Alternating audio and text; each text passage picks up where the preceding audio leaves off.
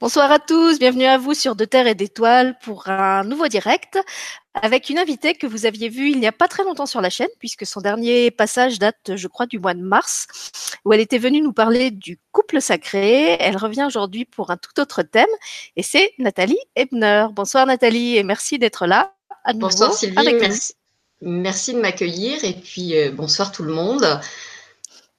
Alors, vous voyez que ce soir, on a un scoop. Nathalie est bleue. On ne sait pas pourquoi. On a eu droit à cette surprise en allumant nos caméras dans le hangout ce soir.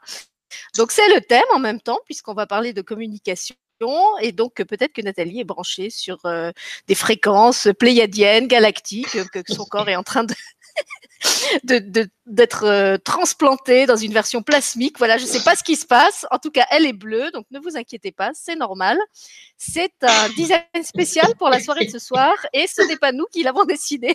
Non, je crois que c'est à un autre niveau que ça, que ça s'est décidé, produit. Je ne sais pas si, euh, voilà. Bon, en tout cas, c'est là. Hein, on, a bien essayé, j'ai bien essayé de d'y remédier, mais ça veut pas. Donc, euh, c'est comme ça. Voilà, je suis, je suis toute bleue. Mais de toute façon, tu es belle en bleu aussi, donc il n'y a pas de souci, on te, garde en bleu. Et comme on le disait, c'est totalement dans le thème, puisque ce soir, on va parler de communication.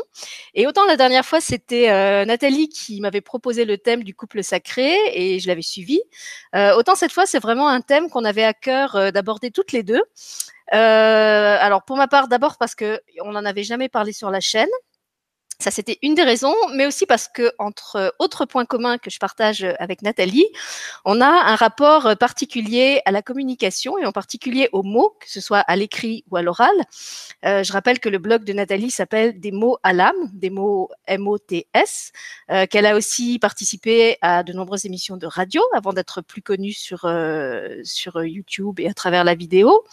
Euh, et pour ceux qui connaissent pas mon propre parcours, pour ma part, euh, j'ai une formation de lettres j'ai travaillé pendant dix ans auprès d'enfants qui avaient du mal à apprendre à lire et à écrire, et où mon travail a été justement de les réconcilier avec la langue et l'apprentissage de la langue, qui étaient pour eux de véritables euh, outils de torture. Après ça, je suis devenue, euh, j'ai réalisé mon rêve d'enfant, qui était d'être écrivain. Donc, je suis auteur de plusieurs euh, livres pour, pour enfants et pour adultes. et tout ça, c'était avant qu'arrive la web TV que j'anime maintenant, mais je continue en parallèle à, participer et à organiser des ateliers de, lecture et d'écriture dans les, collèges, les lycées, les primaires, les crèches, voilà, là où je suis euh, sur le terrain physiquement. Donc tout ça pour dire que toutes les deux, on a un rapport particulier à la langue et aux mots, euh, et que pourtant, euh, dans cette incarnation-ci, toutes les deux, on arrive dans des milieux où justement ce rapport à la langue et aux mots est pas évident. Euh, donc, je vais laisser Nathalie parler en son nom si elle le souhaite de, ce qui a été son, son, rapport à la langue dans sa famille à elle. Pour ma part, je m'incarne dans une famille où mes parents sont profs de langue, tous les deux, euh, et où pourtant, euh, paradoxalement, il y a un usage qui est fait du langage qui est complètement dysfonctionnel. C'est-à-dire que la parole, euh, ou bien est tue, elle est muselée, euh, il y a des choses dont on ne parle pas, il y a des choses qu'on n'exprime pas, où euh, elle est exprimée, mais complètement à contrario de ce qui est ressenti. Donc, pour vous donner un exemple très concret, quand ma mère est triste ou en colère dans la cuisine, elle chante. Donc, il y a, y a, un décalage total entre ce qu'elle manifeste et la vibration qu'elle émet. Et évidemment, pour l'enfant très sensible que je suis, ça passe pas inaperçu. donc, y a, y a, j'engramme ce message que on ressent une chose et on en exprime une autre. Et puis, euh, surtout, ce qui a été le plus douloureux pour moi, ça a été euh, que la parole est vraiment utilisée comme un, instrument qui sert à faire souffrir, qui sert à détruire, qui sert à s'entre-déchirer, euh, que ça soit par la critique, que ça soit par les sous-entendus. Enfin voilà, j'assiste comme ça à toutes sortes de d'utilisation euh, distordue de la parole et ça me met dans un, dans un immense chagrin. Euh, donc à l'époque, je conscientise pas évidemment ce qui, ce qui se passe. Je, sais juste que je, regarde mes parents, je regarde mes grands-parents, je regarde ces adultes qui se parlent, qui se font du mal en se parlant et je me dis mais c'est pas possible. Comment est-ce qu'on peut s'aimer aussi fort et se le dire aussi mal? Voilà, je crois vraiment ce qui, ce qui me, ce qui s'imprime en moi euh, en tant qu'enfant, c'est ça, et, et c'est quelque chose qu'évidemment après je retrouve dans mes propres, euh, mes propres relations. euh, et à quoi on, me rend d'ailleurs euh, attentif dans mon entourage. Et donc j'ai envie de dire que cette émission et l'atelier qui va suivre, puisqu'on proposera aussi un atelier derrière jeudi, sont presque pour moi déjà thérapeutiques. C'était vraiment important pour moi de faire cette émission sur ce thème-là avec Nathalie et avec les outils qu'elle va amener, à la fois pour dire à cet enfant que j'étais, euh, tu sais, il y a d'autres façons de parler, c'est possible de se parler autrement, c'est possible d'utiliser cet outil noble et magnifique qui est la parole euh, pour faire autre chose que se détruire et se faire du mal et, construire du lien et construire du sens. C'est possible de faire ça. Euh, et donc, je remercie d'être ma partenaire dans cette aventure par rapport à la, à la, parole et à la communication et de nous amener justement toute la lumière bleue et pas que bleue qu'elle va apporter sur le sujet. Voilà, Nathalie, je te laisse parler, si tu le souhaites, de, ce qui a été ton propre rapport à la parole. Et puis après, on va entrer. Un grand, grand merci Sylvie pour euh, ce partage avec des mots si, si justes. Et en effet, euh, souvent, euh, l'étendard d'une personne prend racine euh, d'abord dans la douleur, hein, dans une douleur de l'enfance, dans, dans, un contexte particulier. Alors c'est aussi mon cas d'une manière euh, un petit peu différente, puisqu'en effet j'ai eu, euh, mon âme a fait ce choix de s'incarner dans un environnement familial où le rapport à la communication était très particulier, empreint de beaucoup de tabous et souvent déficient, avec une, une expressivité, un rapport aux émotions, soit hystérique, comme je dis, soit euh, euh, sans mots. Et quand on n'a plus les mots, en fait, eh bien, on a, je dis, on a souvent des points. C'est une autre façon de s'exprimer. Et donc, de, mon point de vue d'enfant, quand, quand j'assistais à ça, euh, du coup, j'ai trouvé ce pendant, je me suis forgé cette conviction bah, que les mots pouvaient changer le monde, rien que ça. Et je passais beaucoup de temps en fait dans les livres en disant que là était un trésor et que avec ce trésor que je découvrais, eh bien, je changerais le monde. Alors évidemment, c'est la vision d'un d'une enfant, euh, ça vaut ce que ça vaut, mais il en reste toujours quelque chose de de ces rêves là d'enfant, de ces trésors là enfouis. Et quelque part, c'est euh, c'est un moteur qui peut être fil rouge au travers d'une vie. Moi, je retrouve ça régulièrement. Euh, Sylvie l'a évoqué euh, brièvement, mais en effet, euh, il y a les émissions de radio, mais il y a eu aussi un parcours de médiatrice sociale. Donc, faire de la médiation, c'est aussi euh, mettre en mots et mettre en lien. Euh, il y a eu aussi tout le caritatif, de la politique aussi. Donc, à chaque fois, il y a eu quelque chose qui se traduisait à travers les mots. Alors, voilà, après, chacun fait euh, avec euh, bah, ce qu'il a, euh, ce qu'il trouve là dans son contexte familial, le transforme au fil du temps. Mais je crois qu'il y a un marqueur qui peut, voilà, qui peut, comme un clignotant, se poursuivre tout au long d'une d'une vie. Donc aujourd'hui, ben, les mots, je les utilise d'une autre façon. Il y a en effet le blog, ça reste accessoire. Et en même temps, dans l'accompagnement, puisque j'accompagne les personnes sur différents, différents programme en psycho-énergétique, il y a aussi une place aux mots, même si elle est en effet euh, restreinte. Il y, a, il y a une raison à ça, mais il y a aussi euh, toute une part qui est dédiée euh, aux entretiens, où donc là, il y a une place véritable aux mots. Donc on va on va démarrer. Euh, ça va être un échange. Vous pouvez intervenir évidemment à tout moment. Hein. Sylvie va gérer euh, le chat comme elle en a euh, l'habitude. Donc je vais pas faire forcément un, monologue. Je vais essayer, comme je le fais souvent, d'être assez claire, concrète. voilà. Et vous pouvez poser vos questions à tout moment. Donc on, on va essayer de dérouler de manière simple et structurée en même temps. Donc, euh, oui, tu voulais rajouter quelque chose? On a un petit décalage. je, vais dire parce que du coup, bah, si on est sur quelque chose de la communication, on a un décalage, Sylvie et moi, entre l'image et le son. Donc, ce qui peut peut-être euh, parfois euh, apporter quelques points de confusion entre nous. Enfin, voilà, ça peut se ressentir dans, dans l'échange qu'on peut avoir.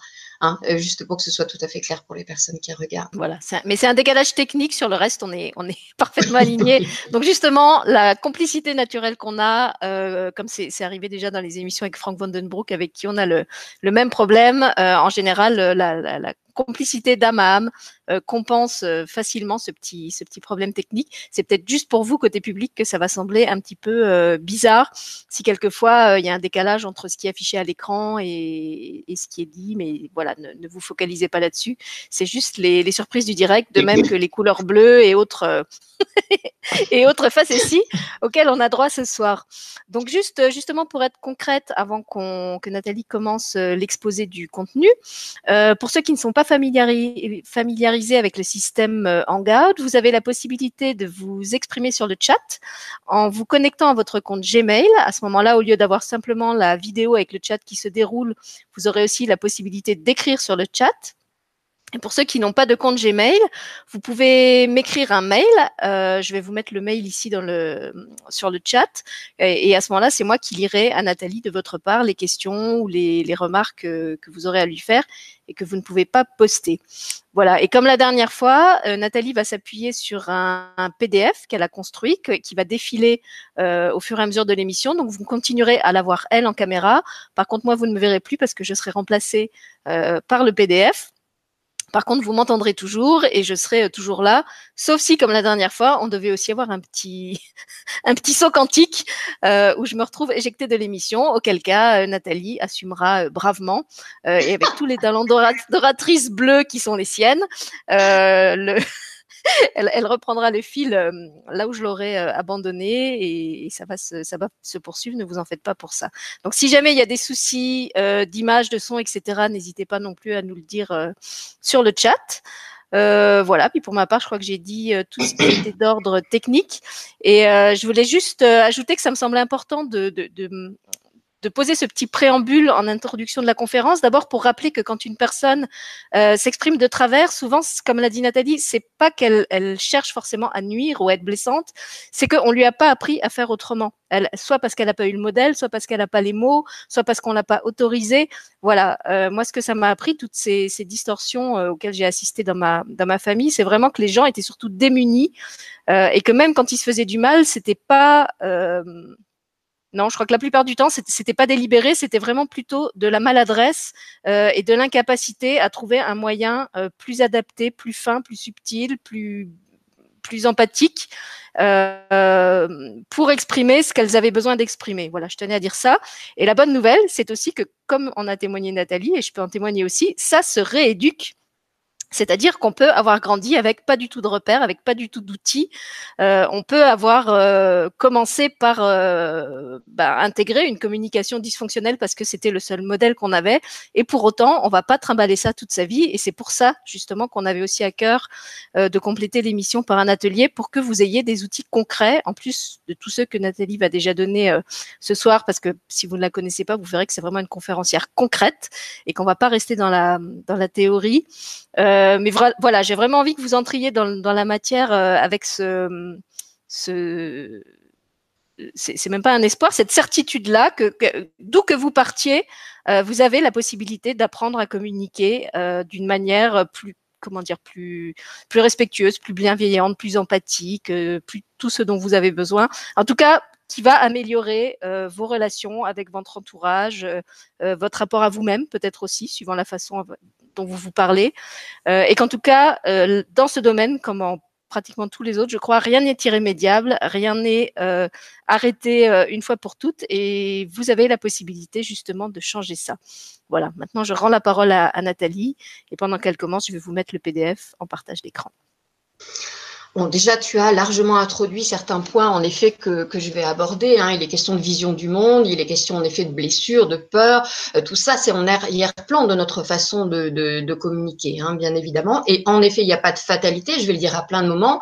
En effet, on peut évoluer, faire évoluer sa communication. D'abord, euh, en, faisant évoluer un certain nombre euh, d'éléments en soi. Hein. Et puis, c'est comme un muscle, en fait, une communication, je vais le dire à, à plusieurs moments, vraisemblablement c'est vivant. Hein, donc, ça, demande justement à être pratiqué. Bien évidemment, hein, ça c'est, je vais largement insister. C'est pour ça qu'on va faire en sorte, euh, au-delà de l'atelier, déjà ce soir, d'être plutôt concret et encore plus euh, dans l'atelier, hein, parce qu'on est dans un monde qui, en effet, se dit euh, hyper connecté et du coup, nous pouvons penser que évidemment, euh, nous savons tous communiquer.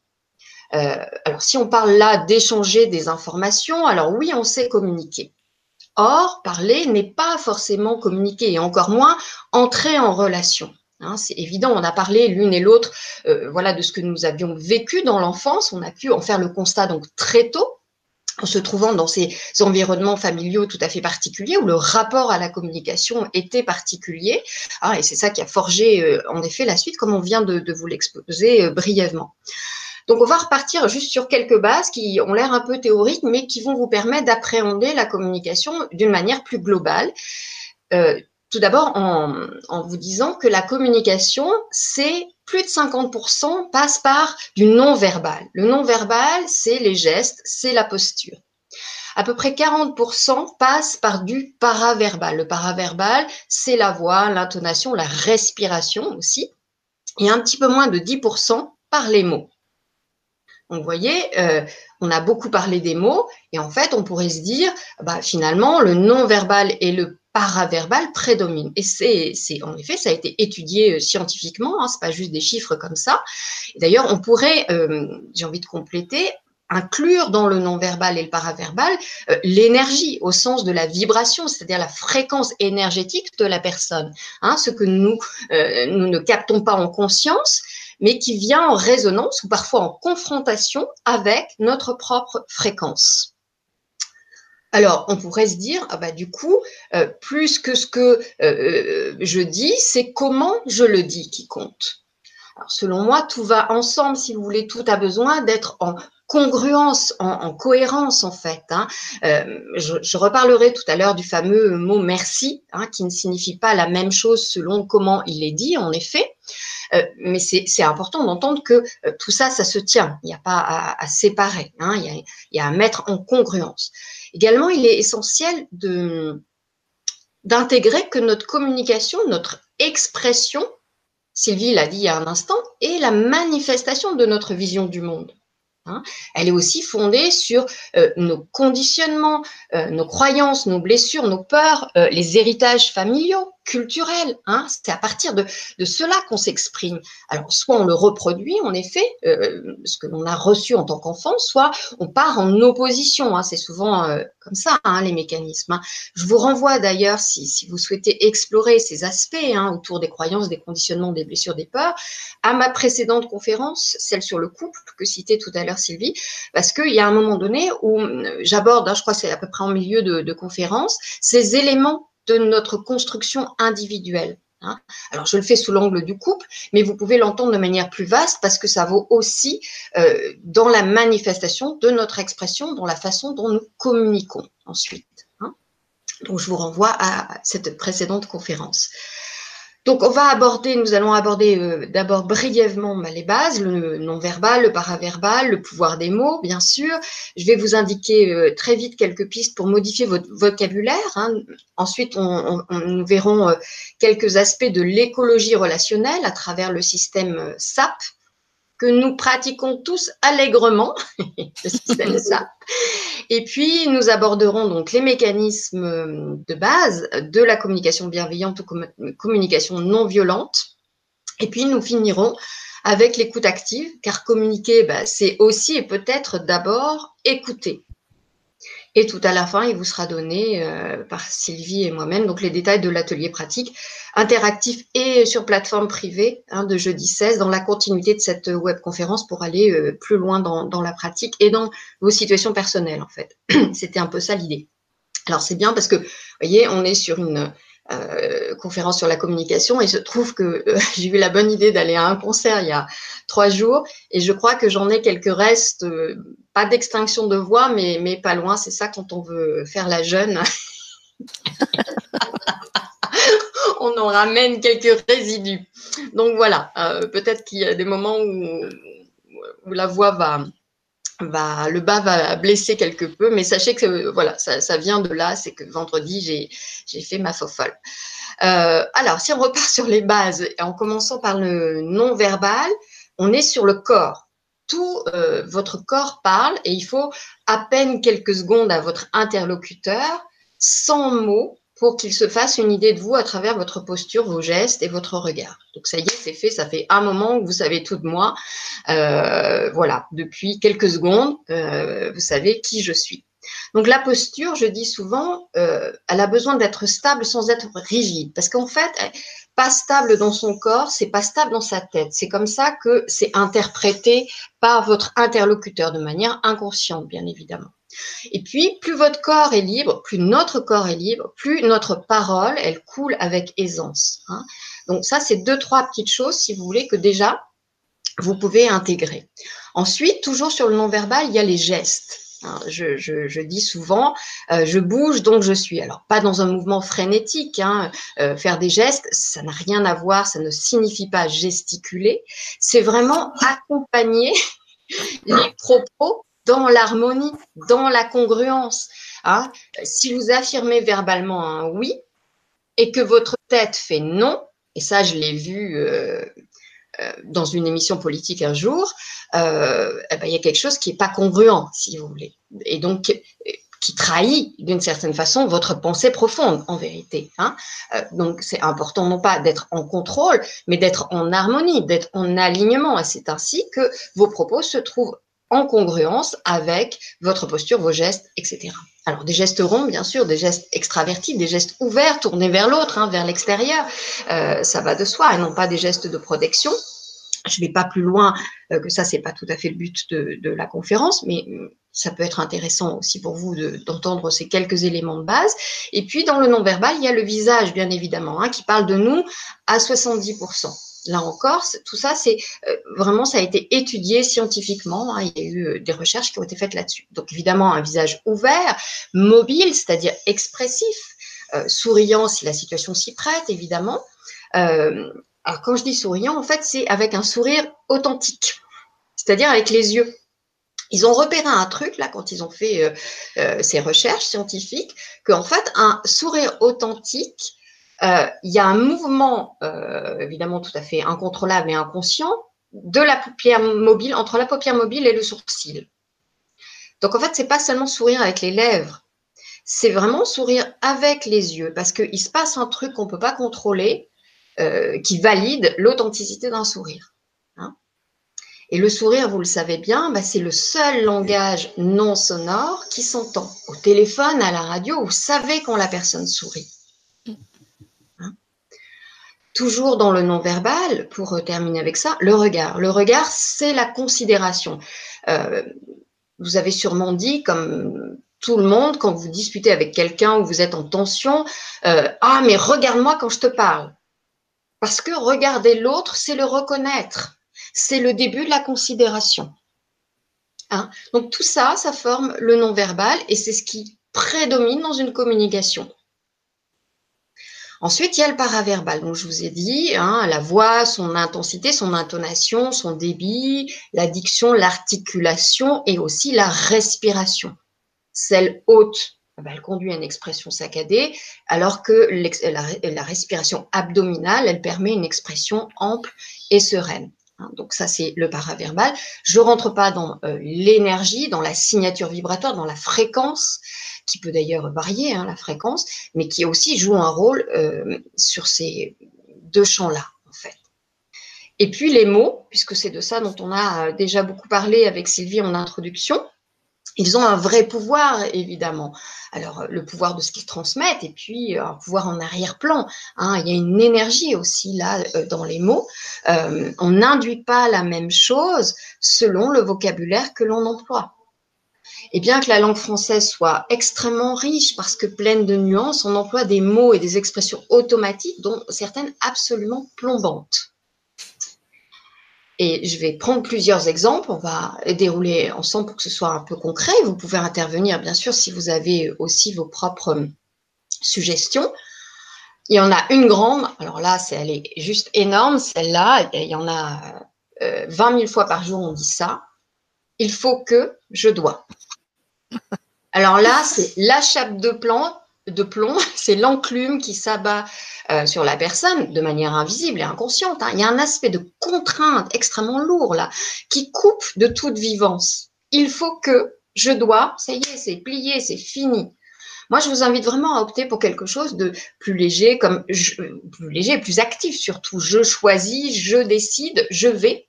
Là, vous regagnez de la latitude. J'ai envie. Moi, c'est ma. J'ai remplacé je dois par j'ai envie. Qu'est-ce que je dois faire aujourd'hui? J'ai remplacé hein par qu'est-ce que j'ai envie de faire aujourd'hui. Voilà, c'est encore aller plus loin. En effet, c'est de brancher uniquement sur euh, euh, le créatif de la vie, hein, sur euh, c'est ça, en effet, et, d'éliminer en tout cas la notion de contrainte, même s'il y a bien des questions d'intendance au quotidien pour tout un chacun. Est-ce qu'on a besoin de s'en rajouter de manière plombante avec le vocabulaire? Et là, on a vraiment, on a euh, du champ d'action. Enfin, de ça, nous sommes responsables, vous voyez, du choix de notre vocabulaire. Nous sommes parfaitement responsables. Il y a le fameux mais. C'est un mot que vous m'entendrez très peu souvent dire. vraiment, c'est une conjonction qu'on utilise quand on veut opposer, en fait. Car mais annule toujours ce qui précède. Si vous dites je suis d'accord, mais en fait, vous êtes en train de dire je ne suis pas d'accord. Ça annule toujours ce qui précède. Donc, vous pouvez le remplacer par et. Et en même temps, simplement, alors simplement, moi, c'est quelque chose que j'utilise depuis 10-15 ans, je ne sais même plus. Euh, voilà, ça paraît un peu curieux. Et, et en même temps, c'est possible. Donc, et et en même temps simplement plutôt à la place de mais. Et là, vous changez véritablement toute l'énergie de votre phrase, tout le message que vous envoyez et toute la reliance à l'autre dans un tout petit mot comme ça. Vous dites la même chose. Est-ce que je peux simplement, voilà, simplement sans agression et sans négation de l'autre. Oui, Sylvie. Euh, je voulais juste euh, ajouter quelque chose par rapport au mai parce que je, voulais parler d'un livre que je trouve vraiment euh, bien. Je, pensais en parler à la fin, mais l'exemple que tu donnes est vraiment abordé dans ce livre. C'est un, un, livre qui s'appelle Cette graine de lumière, cette graine de sagesse. Mmh. Attendez, je, je, suis allée le rechercher en attendant. Dans le cœur des guerriers. Mmh. Et c'est un livre justement qui parle de l'art de communiquer. Voilà, cette graine de lumière dans le cœur des guerriers, qui est un livre écrit par Pierre Pellissier sous forme de conte. Et alors c'est vrai que moi en général, je, n'aime pas les livres euh, comment dire, euh, pédagogique, parce que souvent je trouve que le prétexte pédagogique est très lourd euh, et que la narration perd son côté naturel. Et là, j'ai trouvé que c'est un auteur qui a vraiment réussi le pari de d'amener un, contenu pédagogique, mais d'une manière très ludique, très légère, pas du tout pontifiante. C'est un livre qui est écrit avec beaucoup d'humour. Et donc, à chaque chapitre, justement, le, le, le personnage qui apprend à communiquer est confronté à un défi. Et justement, il, il, récolte des graines de sagesse. Et une de ces sept graines, c'est d'apprendre à, remplacer le mais par le et parce que euh, justement son maître de sagesse euh, dans ce chapitre-là lui explique, comme tu le dis, que le mais euh, donne la, donne l'impression à l'interlocuteur qu'on ne reconnaît pas sa, sa, parole, son point de vue. C'est-à-dire qu'au lieu de dire je t'ai écouté, mais hein, finalement c'est mon point de vue à moi que je veux mettre en avant. Donc plutôt que de faire ça, on reformule ce qu'il a dit et on enchaîne effectivement par le et ou et cependant et de mon côté. Euh, pour montrer que voilà, on n'est pas du même avis, mais sans le faire en termes d'opposition. Voilà. Donc pour ceux qui ont envie d'approfondir ça euh, avec ce livre, je, le redonnerai dans les références à la fin, mais c'était l'occasion d'en parler là puisque c'est exactement l'exemple que tu donnes. Super, merci. Alors idem pour le oui mais. Oui mais, ça veut dire non.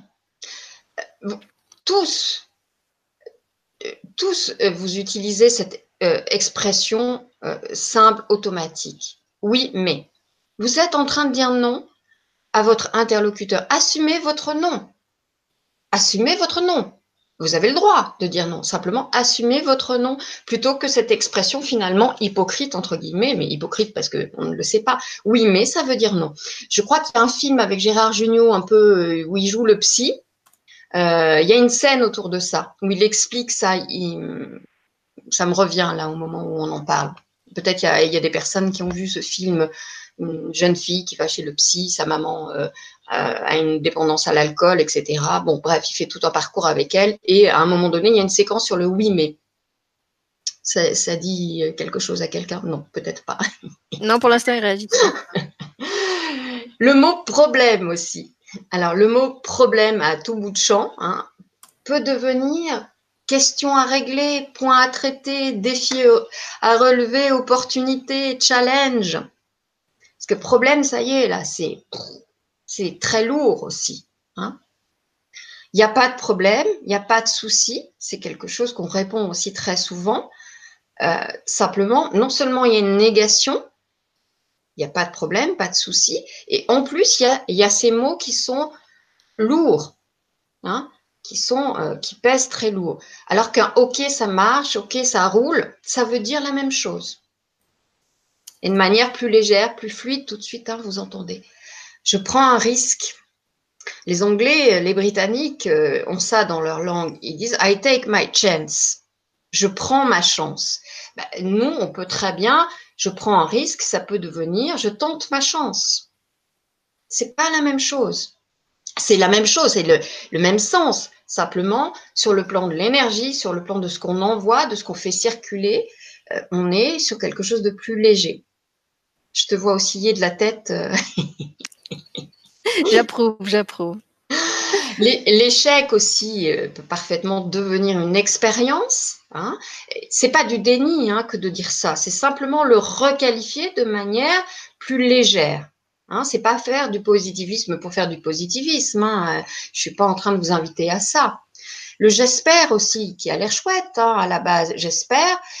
Personnellement, je préfère euh, quelque chose comme j'ai foi, j'ai confiance dans le fait que. Parce que espérer, on peut rester là un peu sur le banc de touche un, bout de temps à espérer euh, qu'il fasse beau, euh, que vienne l'amoureux euh, du coin du bois, etc.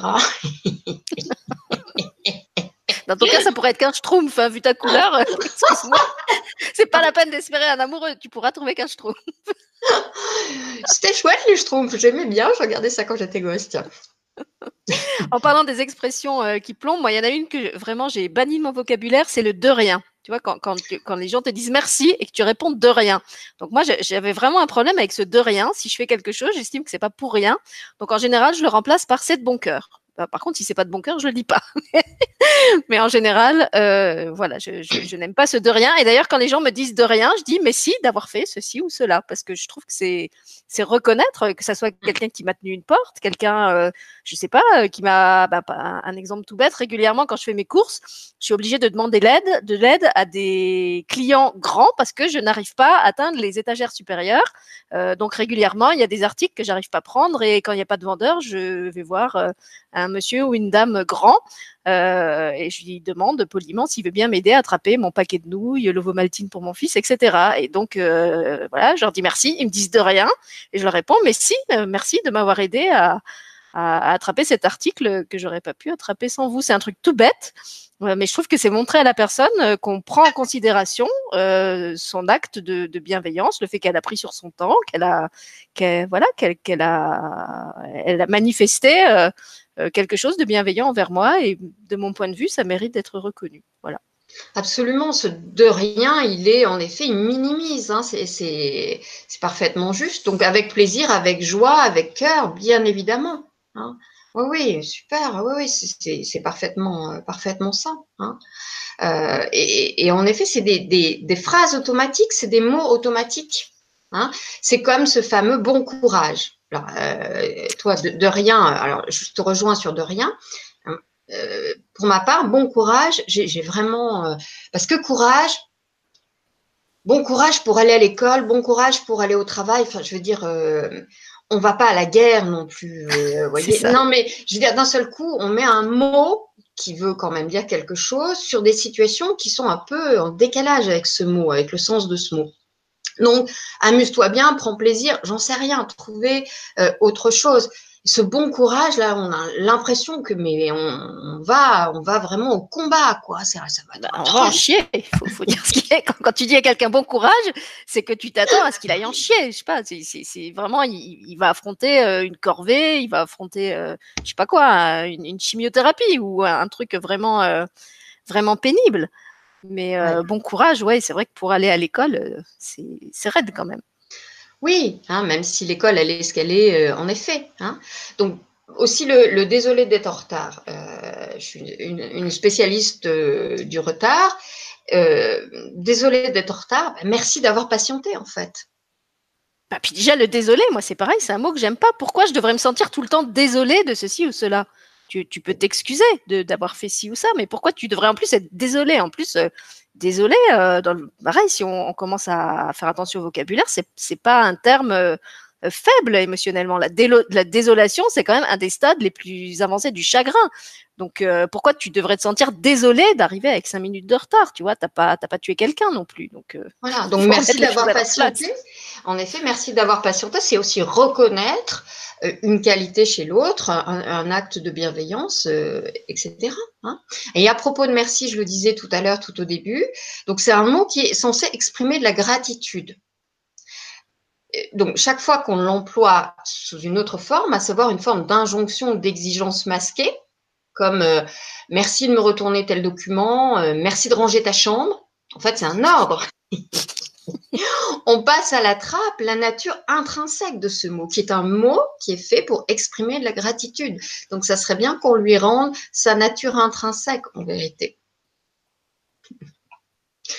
Hein, donc, bon, je vous invite plus généralement, hein, là on, a déroulé plein d'exemples pour que ce soit vraiment concret pour vous, euh, à apprendre à utiliser des formulations positives hein, plutôt que l'utilisation de négation, ne pas, ne plus, etc.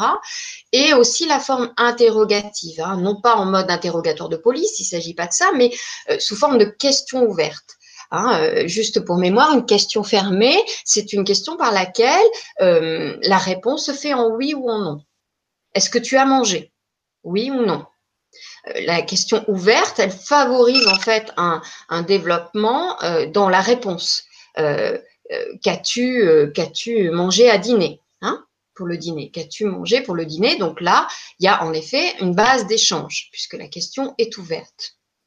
Également, plutôt que les pourquoi qui peuvent apparaître ou ressentis comme intrusifs, d'essayer de passer à qu'est-ce qui fait que à la place de pourquoi, qu'est-ce qui fait que hein Donc voilà, je vous ai donné euh, euh, plein d'exemples qui sont des exemples de base. En fait, c'est des mots et des expressions qu'on utilise euh, bah, au quotidien. Donc si vous avez envie de vous amuser pour tenter de modifier voilà, avec le temps, hein, ça ne va pas se faire en deux minutes, trois quarts, mais d'intégrer ça dans vos vies pour générer une énergie différente et une reliance donc une énergie en vous et autour de vous, une reliance à l'autre différente, puisque vous impactez l'autre de manière différente en fait. Hein. C'est de ça dont il s'agit.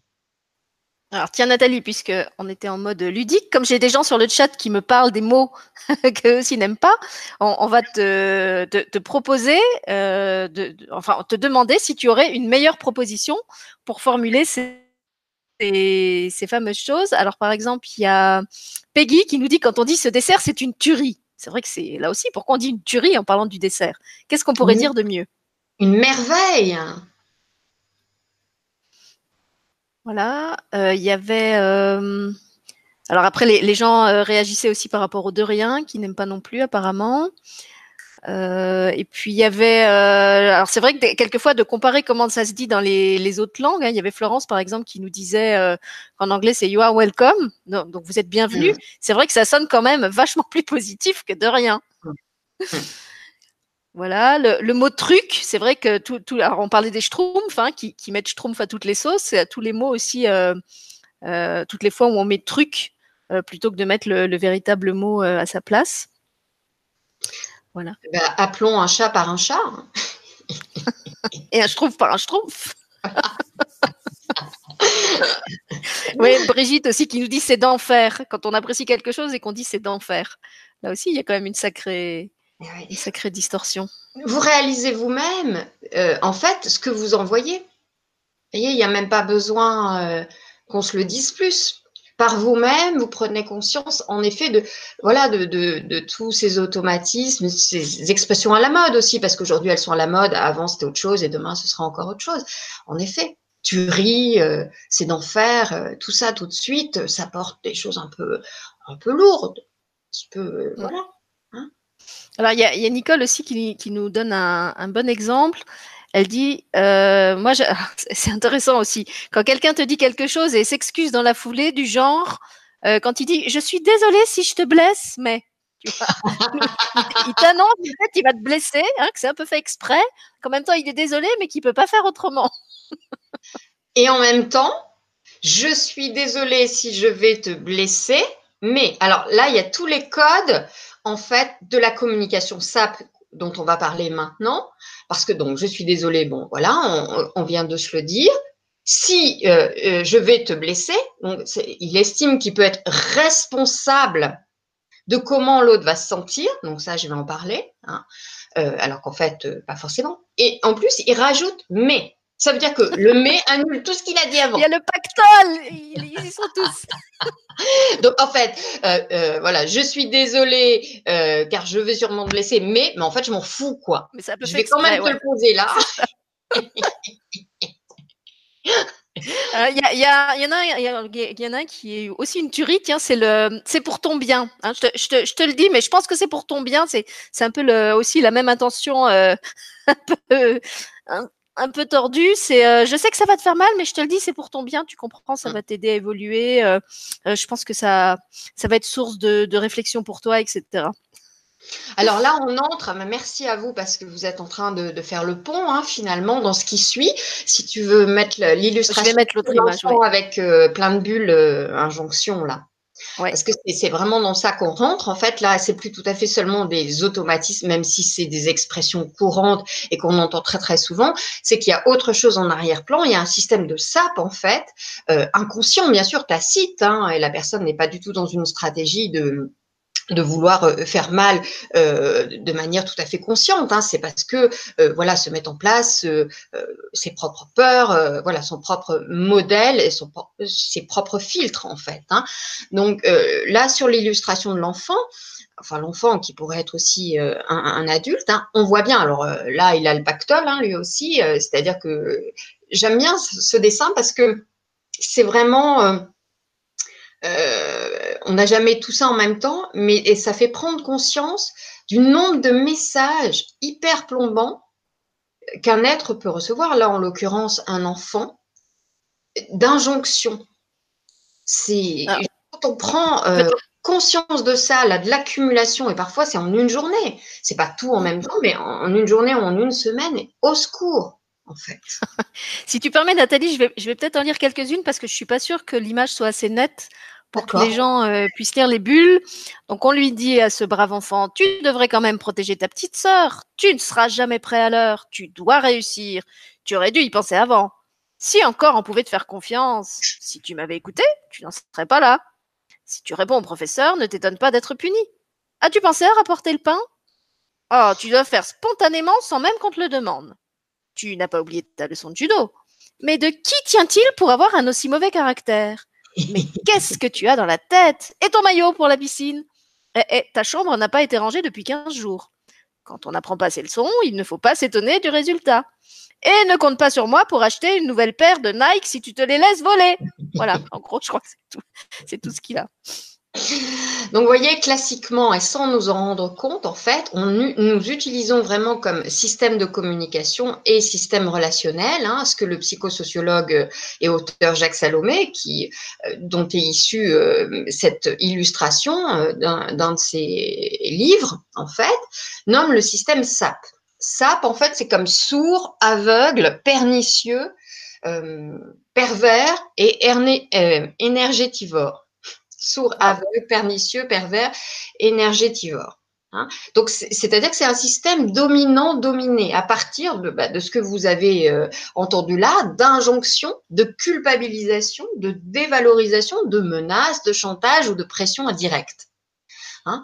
C'est de ça dont il s'agit. c'est vraiment notre système plutôt généralisé de communication et d'entrée en relation. Alors ça se manifeste par exemple en parlant sur l'autre plutôt qu'à l'autre, en parlant sur soi euh, plutôt que de soi.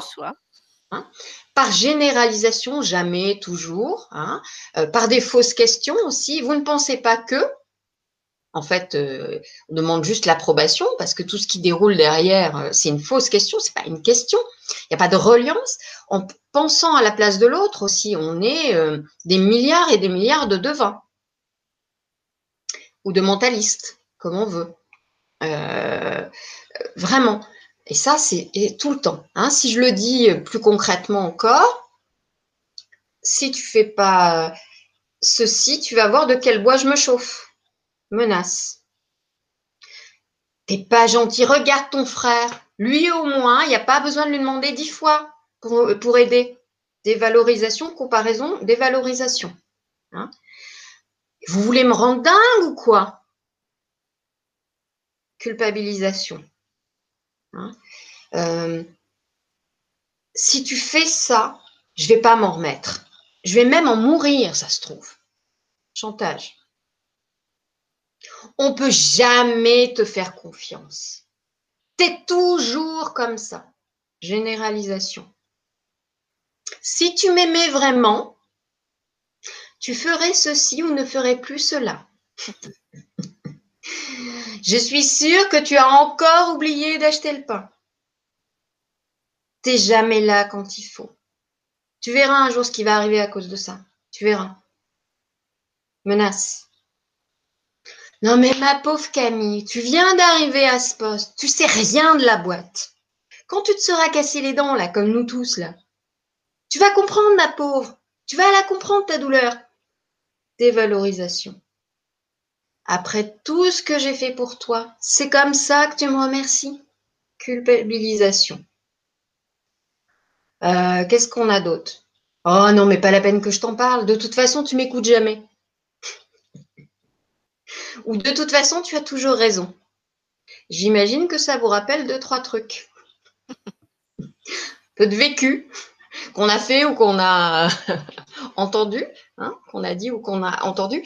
Et c'est vraiment là-dessus que se base la plupart du temps notre façon de communiquer. Vous voyez à quel point c'est d'un seul coup, quand on s'arrête un instant et qu'on porte notre attention sur ce qui circule, hein, en dehors de tout réactionnel, on se rend compte à quel point euh, on plombe, on se plombe et on plombe l'énergie autour de nous. Hein.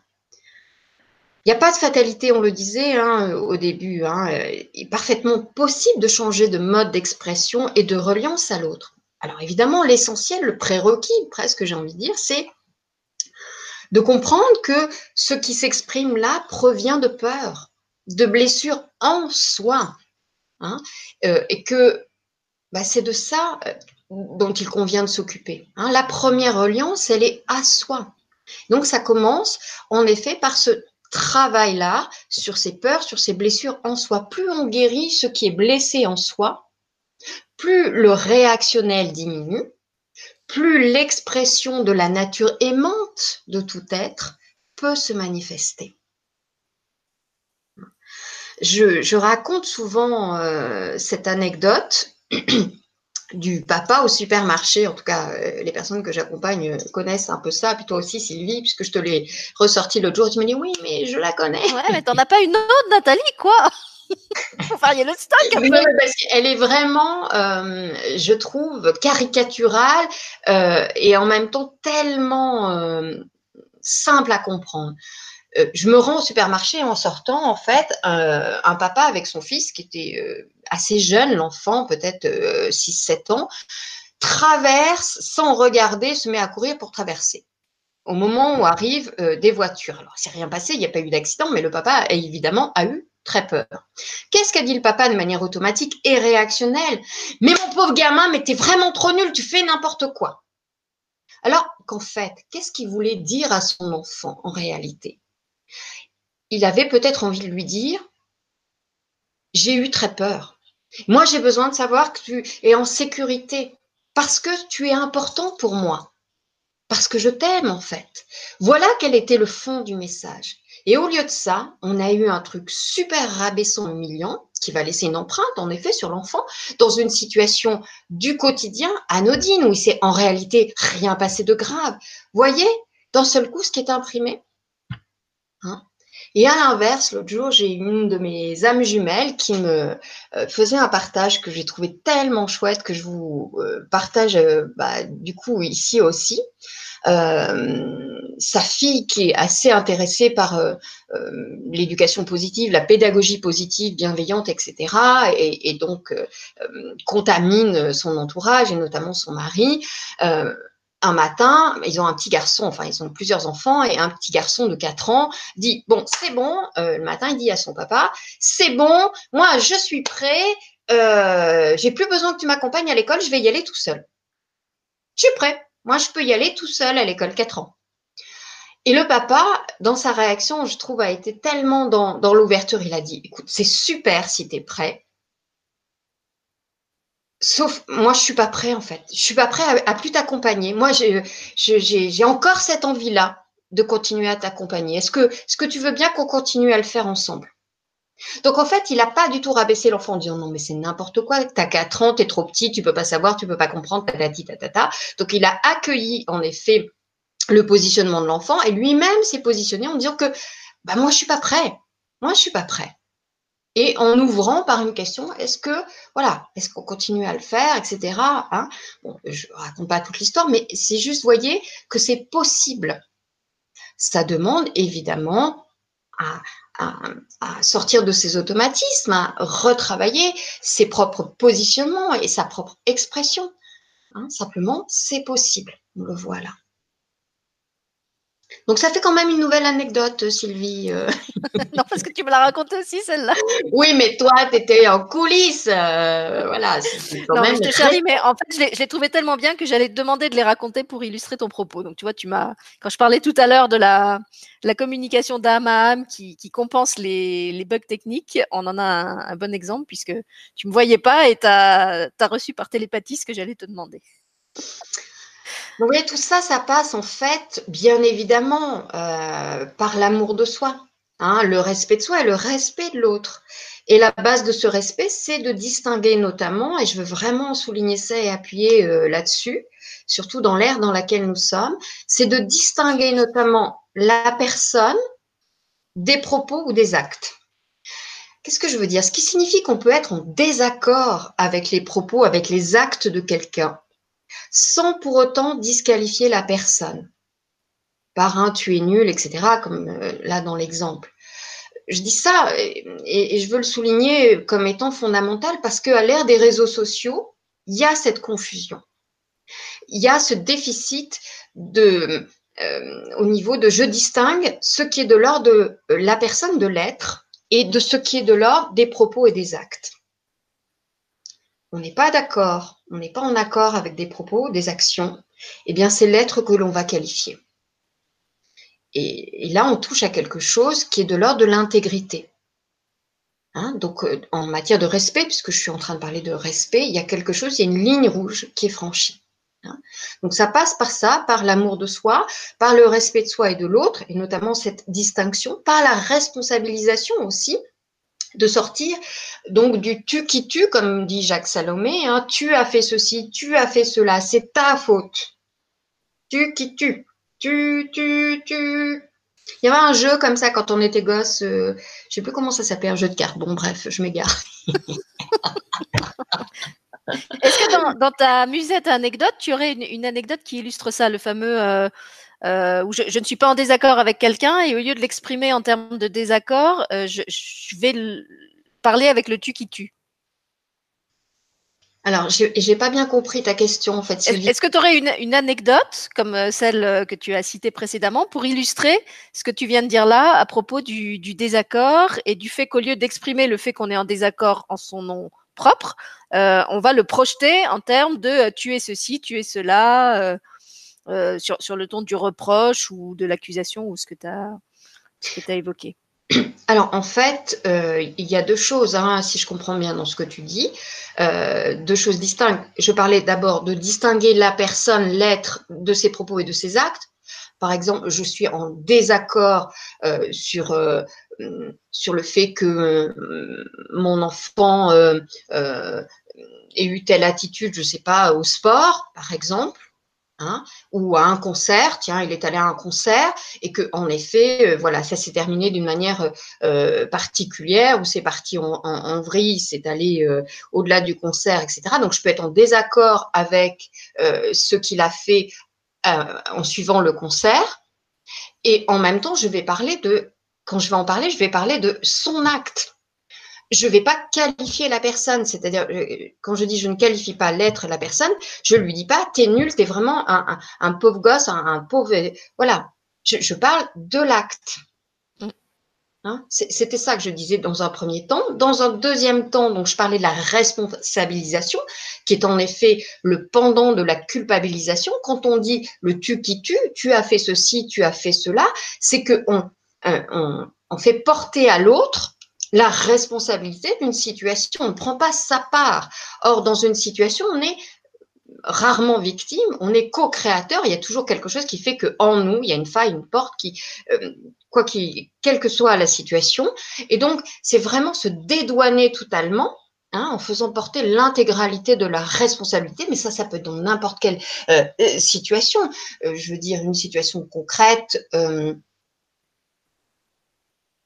ça se trouve, euh, là, je suis bleue. Moi, c'est pas ma faute. Donc, si je veux vraiment déresponsabiliser, est-ce que c'est la faute de Michael? Est-ce que c'est ta faute? C'est ça, c'est moi qui ai mal réglé la caméra, Nathalie. C'est ton Google machin, là. Euh, le, truc par lequel tu me fais passer, que je ne sais même pas comment il s'appelle, que je n'utilise pas, là, Hangout. Hein, moi, je suis sur un autre, euh, euh, on dit pas serveur, mais vous voyez un peu mon niveau technique là d'un seul coup. Hein, ça se trouve, voilà, c'est l'outil technique par lequel tu me fais passer, c'est ta faute. Et donc, je suis bleue. Tout ça, c'est pour me dévaloriser, me ridiculiser auprès de l'auditoire. Hein, n'est-ce pas? Voilà. En fait, c'est mon. Ou alors, c'est mon archétype clown hein, qui se manifeste en moi. Il n'en peut juste plus, donc il a tout fait exploser et mon aura est bleue. Mais c'est pas la pauvre petite Nathalie, vous pensez bien, elle a juste envie de, de moi, je exister devant la caméra, qui l'a rendue bleue. Non, mais on parlait tout à l'heure de rééduquer et du fait que je suis en train de voir qu'il va falloir que j'aille allumer la, lumière chez moi parce qu'en plus de toi qui est bleu, moi je suis en train de me, dématérialiser, de me, pixeliser parce qu'il n'y a plus assez de lumière euh, naturelle. Donc je vais y aller tout à l'heure, mais je te préviens avant, comme ça tu, tu paniqueras pas depuis me voir en caméra. Euh, donc je, voulais juste dire que hum, on parlait tout à l'heure de, rééduquer et du fait que rien n'était euh, irrémédiable. ce que dit Nathalie, c'est quelque chose qu'on peut expliquer même à de très jeunes enfants. Et son exemple me rappelle une, une, une expérience récente où j'étais dans une école euh, primaire pour un, projet que je fais actuellement autour du harcèlement scolaire euh, qui s'appelle le fantôme à lunettes. Et euh, donc, on, réfléchissait avec les enfants sur comment on pouvait parler du, du harcèlement scolaire, etc. Et il y a un enfant qui a dit très simplement, mais en fait, c'est pas parce qu'on aime quelqu'un qu'on n'aime pas quelqu'un qu'on est obligé de le harceler. J'ai trouvé que cette remarque très juste. Il a dit on, peut se contenter de se dire qu'on l'aime pas, qu'on passe son chemin, on n'a pas envie de, de, jouer avec lui et on n'est pas pour autant obligé de commencer à le critiquer, à lui dire des choses méchantes, euh, à, à, utiliser, comme dit Nathalie, le tu qui tue. Donc vous voyez, c'est quelque chose qu'on peut aussi apprendre aux enfants euh, de manière très simple, qu'effectivement, bah, tu as le droit de pas être d'accord avec euh, la, façon dont est habillée cette personne, dont elle te parle, dont elle se comporte, et t'es pas obligé pour autant d'entrer dans une spirale de la violence euh, avec elle, qui, qui, va alimenter l'agressivité de part et d'autre. Tu peux tout simplement euh, voilà, te dire ça. Je ne suis pas d'accord avec ce qu'elle fait, et euh, sauf évidemment si elle est en train de mettre en danger la, vie de quelqu'un d'autre, euh, etc. Mais si c'est juste, elle est blessante, elle est violente quand elle joue, etc. Eh ben, je choisis de passer mon chemin parce que j'ai pas envie de, en gros, de lui rentrer dans l'art, et d'entrer dans la violence avec elle. Ceci dit, être en relation, c'est aussi accepter la confrontation, hein, ce qui est différent de l'affrontement. La mm. confrontation créative, hein, je veux dire, elle peut nourrir une relation.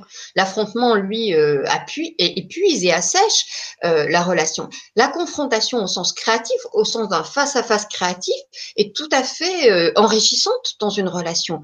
Hein. on n'est pas obligé d'être dans des relations plan-plan non plus.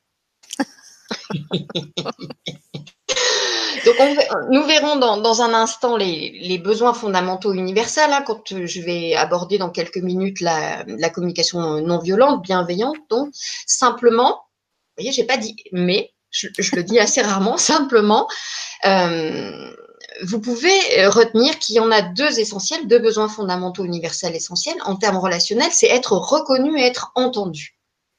Alors attention, ceci dit, euh, car nous passons beaucoup de temps et dépensons beaucoup d'énergie souvent à chercher l'approbation de l'autre, hein, quitte à se compromettre, se renier Hein, parce que être approuvé, c'est une preuve d'amour ou une preuve d'affection. Je vois ça très très souvent dans, les accompagnements avec les personnes, euh, voilà, euh, qui font appel à, moi. Hein. Or, le chemin d'évolution, comme je le répète à l'envie, c'est de s'affranchir de tout et donc aussi de ce besoin d'approbation, de ce besoin de reconnaissance. Donc, ceci dit, et en attendant d'y être, à ce j'ai dépassé le besoin de reconnaissance et besoin d'approbation, il y a un outil simple pour, euh, les deux besoins euh, fondamentaux que je viens d'évoquer, hein, donc être entendu, être reconnu, qui s'appelle la confirmation. Confirmer à l'autre ce que j'ai entendu de ses idées, de ses ressentis, de, de ses émotions, euh, de ses positions exprimées, bien évidemment, et non pas devinées par je ne sais quel moyen télépathique ou mentaliste que vous pourriez posséder. Hein. Euh, et, ça sans pour autant euh, les partager, les approuver. Ok, j'entends que ça se passe comme ça en toi, pour toi, chez toi. Confirmation. Ça ne veut pas dire partager, approuver. Confirmation. Donc l'autre, en effet, reçoit la sensation qu'il est entendu, reconnu. Euh, la dynamique d'une relation équilibrée, en fait, elle repose euh, sur, quatre piliers. C'est demander, euh, donner, recevoir, refuser. Demander, donc prendre le risque. Là, je dis prendre le risque parce que la tenter ma chance, ça ne va pas le faire. Demander et prendre le risque de la réponse de l'autre.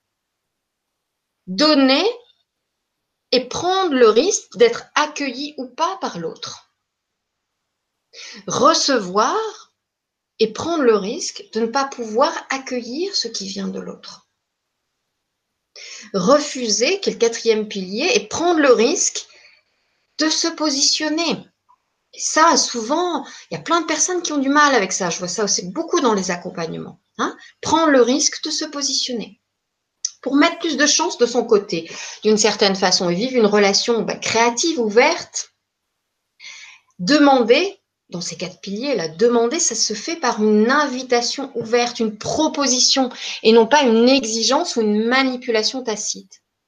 C'est ça que qu'on peut déjà comprendre. Donner, ça se fait sur la base d'un cadeau, sans attente, et non dans un donnant-donnant comptable, une contrainte. Hein. Et recevoir, ben recevoir, c'est accueillir. Hein, et non pas prendre, ni même accepter ou adopter ni même approuver. On vient, on vient de le, dire. Et refuser, ben, je le redis, ça se fait par un positionnement clair. On va en dire euh, deux secondes tout à la fin. Je parlerai de savoir dire non. Hein, par un positionnement clair et non dans une opposition ou dans un rejet. Tout à fait refusé, tout à fait sereinement. Hein. Et là, on retrouve mon dada, les principes féminins et masculins dans leur vertu ou dans leur distorsion. Hein, comme j'explique souvent dans mes vidéos, hein, ce que j'appelle passer du mode paillasson, c'est-à-dire je me soumets, je fais plaisir parce que euh, mon féminin est en distorsion. A la cave, le féminin en soi. Et donc, je vais passer du mode paillasson au mode hérisson parce qu'à un moment donné, j'en peux plus. Et donc, mon principe masculin en moi passe en mode rebelle, en mode rejet, en mode révolte. Alors qu'il existe un mode diapason Hein, comme je l'ai souvent expliqué, c'est-à-dire quand les deux principes sont guéris, harmonisés et réconciliés. Donc, ces histoires de principes féminins et masculins, c'est pas seulement parce que c'est un dada en moi, c'est vraiment la base de, tout le relationnel et de tout notre positionnement en autrui. C'est pas juste un truc comme ça. Je sais que c'est très à la mode, notamment sur le féminin, et qu'on on part dans des tas de directions, euh, parfois un peu perchouilles. Hein. Mais en fait, c'est euh, le B à bas de la reliance à soi et à l'autre. Parenthèse refermée. Également se demander de quoi je nourris la relation. Hein. Est-ce que je nourris de demandes claires, de demandes euh, directes, de propositions ouvertes, d'invitations, de projets, ou alors d'ambivalence, d'intention de domination, de critique, de plainte, de reproche, de culpabilisation? Regardez les conversations habituelles. Il y a peu de rencontres au sens de conversations nourrissantes. L'un parle, l'autre prépare sa réponse, comme une suite de monologues ou de débats d'ego. Hein? Or, c'est vraiment en, se rencontrant soi-même que l'on peut rencontrer l'autre. On se sert souvent des autres pour combler la peur d'une solitude qui justement permet cette rencontre avec soi. Hein. Nous sommes assis, je prends souvent cet exemple, euh, c'est un classique aussi chez moi, comme l'écrit Paolo Coelho dans L'alchimiste, sur notre trésor. Et ce trésor, eh bien, c'est cette rencontre avec soi-même, pas le personnage, l'être authentique. Hein. Nous sommes exclus et séparés que par nos pensées divisantes. Hein. Et c'est en allant vers la conscience unifiée en soi que nous pouvons vraiment expérimenter l'unité à travers la diversité. Hein, et expérimenter le multiple et l'universel à partir de l'individuel. Oh ben là, j'ai fait une belle envolée mystique, on peut aller se coucher. Hein. Il y en a qui sont partis manger sur le chat. Ils, te remercient, ils disent que c'est intéressant, mais euh, il y a une personne, par exemple, qui nous suivait euh, en direct de Dakar, qui nous dit qu'à Dakar, c'est l'heure euh, où il passe à table, donc qu'elle regardera la fin en, en replay. Et puis, on a Agnès qui nous dit que son mode diapason à elle, c'est de commencer par exprimer que la situation ne lui convient pas ou plus. Et ensuite, elle exprime ses besoins. Donc, j'ai besoin de, j'aimerais. Et la discussion est alors ouverte. Mais ça, je pense que tu vas en parler quand on va, on va aborder la communication bienveillante. Oui, il y, a, de ça. En effet, elle, doit prendre racine dans son expression sur euh, ces mécanismes-là qu'elle a intégrés, euh, soit en y étant formée, soit de manière naturelle, en effet. Mm. Et puis on a un autre témoignage de Geneviève qui est enseignante et qui dit j'ai eu dernièrement une discussion avec une de mes élèves qui participait au bruit permanent dans la classe et au lieu de lui dire tu bavardes tout le temps et tu n'écoutes pas, donc le fameux tu qui tue, j'ai préféré lui dire que son attitude n'était pas celle attendue en lui précisant que ce n'était pas elle qui me dérangeait mais son attitude. Et depuis tout se passe à merveille. Donc effectivement faire le distinguo, comme tu l'as dit, entre la personne et euh, son comportement d'un moment. Oui, en plus d'un moment, en effet. Hein. Tout à fait. Eh ben, merci, euh, merci à vous pour euh, ces partages. Donc, en effet, communiquer, c'est exprimer et recevoir un message. Hein. Donc, parler et écouter. Euh, on, verra ça dans un instant. Hein. Donc, on peut aussi, en plus de la confirmation, bah, apprendre à reformuler. Euh, reformuler, c'est reprendre de manière brève les éléments énoncés par quelqu'un sans les interpréter. Hein. Donc, pour conclure sur le relationnel et puis entrer en effet dans, dans la communication bienveillante, euh, on peut retenir, enfin si ça vous amuse de le retenir comme ça, qu'il y a plusieurs types d'échanges en fait. Il y a le tête-à-tête, euh, c'est-à-dire un échange d'informations sans conscience, sans conscience des besoins. Donc ça nous passe au-dessus ou alors ça clash hein, aussi. Euh, il y a le façade à façade, donc tête à tête, façade à façade, c'est un échange de surface à partir d'a priori, voilà, de jugement. Euh, il y a le cœur à cœur, où là on est au-delà du mental, au-delà des façades. Nous sommes connectés à ce moment-là au même puits d'amour. Hein. Et puis il y a âme à âme, bien sûr, avec cette connexion à partir de, la source euh, d'amour universel. Donc choisissez euh, votre type d'échange. Vous voyez, euh, tête à tête, façade à façade, cœur à cœur ou âme à âme. Hein. Et euh, aussi, oui, parce que je l'ai dit tout à l'heure, mais je voulais juste le redire, enfin, d'être dans la conscience de ma responsabilité, de ce qui m'appartient. Hein. Je crois que je t'avais mis un petit, une illustration où chacun a son bout de, de la relation. Elle est là, elle est en partage d'écran. Ok. Je prends vraiment la responsabilité de ce que je dis, hein, de ce que je ressens, de ce que je fais. Je laisse à l'autre sa responsabilité. Hein, ça, c'est important parce que c'est le parler sur l'autre, euh, le côté sauveur hein, qui intervient aussi dans, tous ces mécanismes-là. Et là, donc, bah, pour faire écho à ce que disait Agnès il y a un instant, on entre dans la communication euh, bienveillante et le bonhomme cœur. Enfin, moi, je l'appelle le bonhomme cœur. Je crois qu'il s'appelle autrement, mais moi, je l'appelle le bonhomme cœur. Hein, ce bonhomme a quatre niveaux, en fait, hein, comme, euh, comme on peut voir. Euh, donc, avec la tête, hein, euh, c'est-à-dire le mental, qui est évidemment la partie la plus développée dans nos sociétés occidentales. Nous sommes des milliards de têtes sur pattes, analysées, classées, étiquetées euh, décidé par la réflexion, le pour, le contre, euh, hein, la machine à juger, comme je dis, à s'auto-juger à partir du déjà connu, euh, de nos croyances, de nos conditionnements, de nos a priori, nos automatismes, hein, avec un fonctionnement bien, bien binaire. hein, puisque basé sur la dualité, noir, blanc, euh, bien, mal, vrai, faux, donc en permanence dans l'opposition plutôt que dans la reliance, ce qui amène en fait souvent une coupure, euh, à une coupure des sentiments, hein, donc des ressentis et des émotions, ce qui est représenté là par le cœur dans le bonhomme, alors qu'en fait, nos émotions sont un signal, un indicateur précieux, euh, notamment de ce qui suit, c'est-à-dire les, besoins. Ça, ça va être fondamental de vraiment comprendre ce, mécanisme qui, en réalité, est à la fois simple et très subtil. On ne prend pas le temps, nous ne comprenons pas, nous ne prenons pas soin de notre vie intérieure. Donc, qu'est-ce qu'on fait du coup? On va chercher un responsable de ces signaux à l'extérieur. Je suis en colère parce que tu, le fameux tu qui tue. Nous exportons nos émotions. Nous nous en déchargeons sur autrui parce qu'on ne sait pas les vivre et, encore moins les traiter par nous-mêmes. Ou alors on s'en coupe, on apprend euh, à s'en couper le plus possible, pas d'émotion, pas de ressenti, pas de douleur. Et puis un jour, bah, évidemment, le corps parle et nous tombons euh, malades.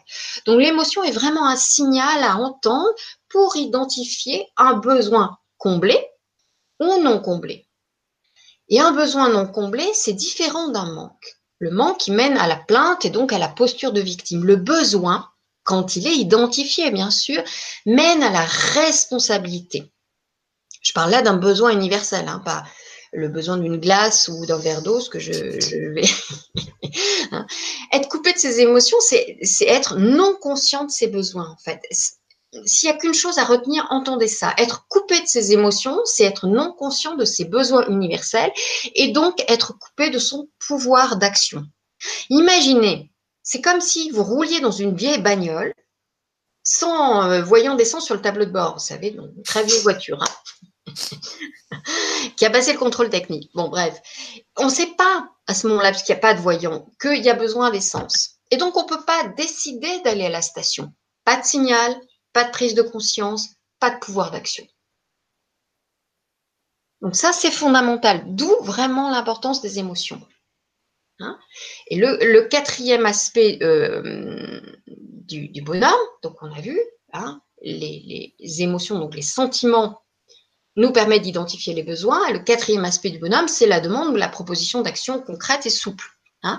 notamment pour sortir de cette attente que l'autre nous devine, comprenne notre besoin, et qui plus est, cerise sur le gâteau, accepte de le satisfaire au plus vite. Hein, hein et ce qui est important de comprendre, c'est que il ne faut pas confondre, c'est vraiment essentiel de ne pas confondre le besoin universel fondamental et la demande, c'est-à-dire la façon dont on va répondre à ce besoin. Par exemple, vous vous sentez fatigué le soir après le travail.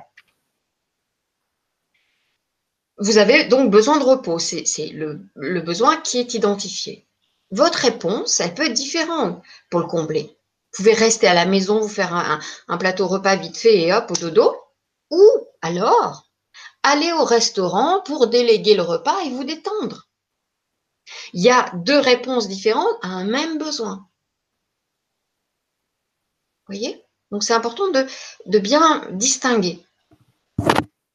Parce que nous confondons le besoin et la réponse à ce besoin, et que nous nous focalisons sur la réponse, la stratégie d'une certaine façon, que nous passons du temps à nous bagarrer avec l'autre sur les demandes. Imaginez avec votre partenaire, lui aussi, il a une journée chargée, etc. Il a le même besoin de repos, mais lui, il a envie d'aller au resto. Et vous, vous voulez rester à la maison. Si vous vous focalisez sur la réponse, donc la stratégie, vous allez vous engueuler. Alors que si vous arrivez à identifier qu'en fait, vous avez un besoin de repos, tous les deux, d'un seul coup, la tension, elle descend et vous allez trouver une réponse créative qui convienne à tous les deux. Parce qu'en fait, votre besoin, il est le même. Et c'est le besoin qui prime. Hein? Quand on a identifié le vrai besoin, on peut se concerter sur les réponses possibles pouvant combler ce besoin. Et là, on entre dans le respect de soi et dans la reliance à l'autre. Est-ce que c'est clair pour les personnes qui sont euh, là, encore là? Euh, alors, je te rassure, il y a encore euh, beaucoup de monde avec nous. Et puis, ils ne sont pas tous partis manger. Alors, il y a Charlotte, par exemple, qui demande comment identifier ses besoins. Oui, on va, on va le faire. On, y arrive, Charlotte, merci.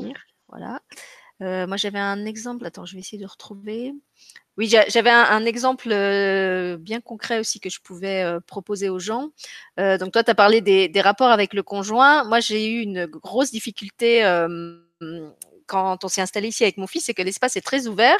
Et donc, on est la plupart du temps euh, dans le même espace, surtout qu'il est peu dans sa chambre. On, se trouve euh, la plupart du temps tous les deux dans le séjour, sachant que moi, j'ai besoin de beaucoup de silence et que mon fils euh, passe beaucoup de temps sur sa tablette ou à regarder des vidéos sur YouTube. Donc, j'avais ce bruit non-stop des vidéos YouTube et des, des, trucs qu'il regardait qui me dérangeaient beaucoup.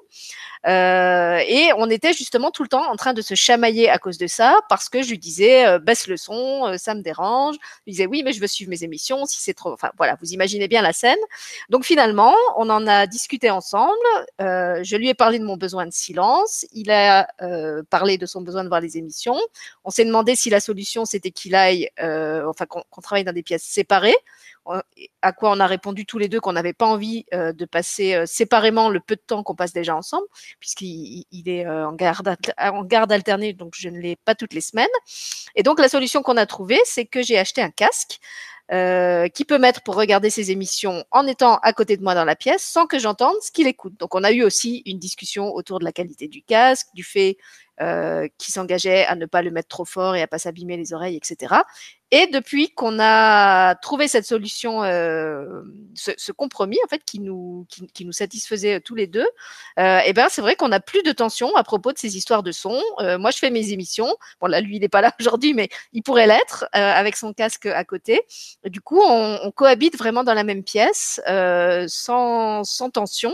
Euh, les besoins de chacun sont respectés et voilà, il suffisait que ce soit posé euh, euh, simplement, pas en termes d'exigence de, ou de, conflit. et, voilà, je parle de cet exemple-là parce que je suis sûre qu'il y a des, gens qui ont le même souci avec leur ado qui est sur sa tablette ou sur son, iPad ou son je ne sais quoi. Et on peut trouver des solutions simples en, en discutant calmement. Voilà. Voilà, partir du besoin de chacun, en fait, que le besoin de chacun puisse être posé et entendu, en effet, et qu'une voie du milieu, une solution créative par la concertation, et donc convenant à toutes les parties, en fait, puisse émerger. Hein, c'est ça qui s'est passé. Et, c'est pour ça que ça marche. Mm. C'est parce que chacun a été respecté dans ce qui était important pour lui. Hein, c'est vrai qu'avec les, Pardon, je pensais que tu avais fini. Vas-y. Voilà, son, besoin de euh, d'explorer, de découvrir, d'être connecté en fait, et toi, ton besoin en effet de calme, hein, c'est ça? Et voilà, vous avez pu vous retrouver sur quelque chose qui satisfait les besoins de chacun, parce que ces besoins ont été posés en fait. Mm. Voilà, ils ont été exprimés. Et, euh, là aussi, je pense par exemple aux, parents, tu, parlais des, conjoints euh, euh, qui rentre fatigué du travail, ça peut être aussi le parent euh, qui rentre fatigué de sa journée de travail. Et il y a les jeunes enfants qui sont à la maison tout fous, tout contents de retrouver leurs parents, qui ont qu'une envie, c'est de jouer avec lui. Et le parent, il a qu'une envie, c'est de s'asseoir dans son fauteuil et qu'on lui laisse euh, digérer sa journée et, et jouer, oui, peut-être après, mais pas là tout de suite. Et ça aussi, c'est important de le verbaliser et de l'expliquer à l'enfant et pas de le repousser en disant non, là pas maintenant, ah, j'ai plein de trucs à faire, oh, puis je suis fatigué parce que bah, sinon l'enfant il va ressentir ça comme un rejet. Euh, et, ça peut, ça, peut même être perçu comme très blessant, alors que simplement si, vous expliquez calmement, euh, tu sais là, je suis vraiment fatiguée de ma journée de travail, j'ai besoin de m'asseoir un petit peu.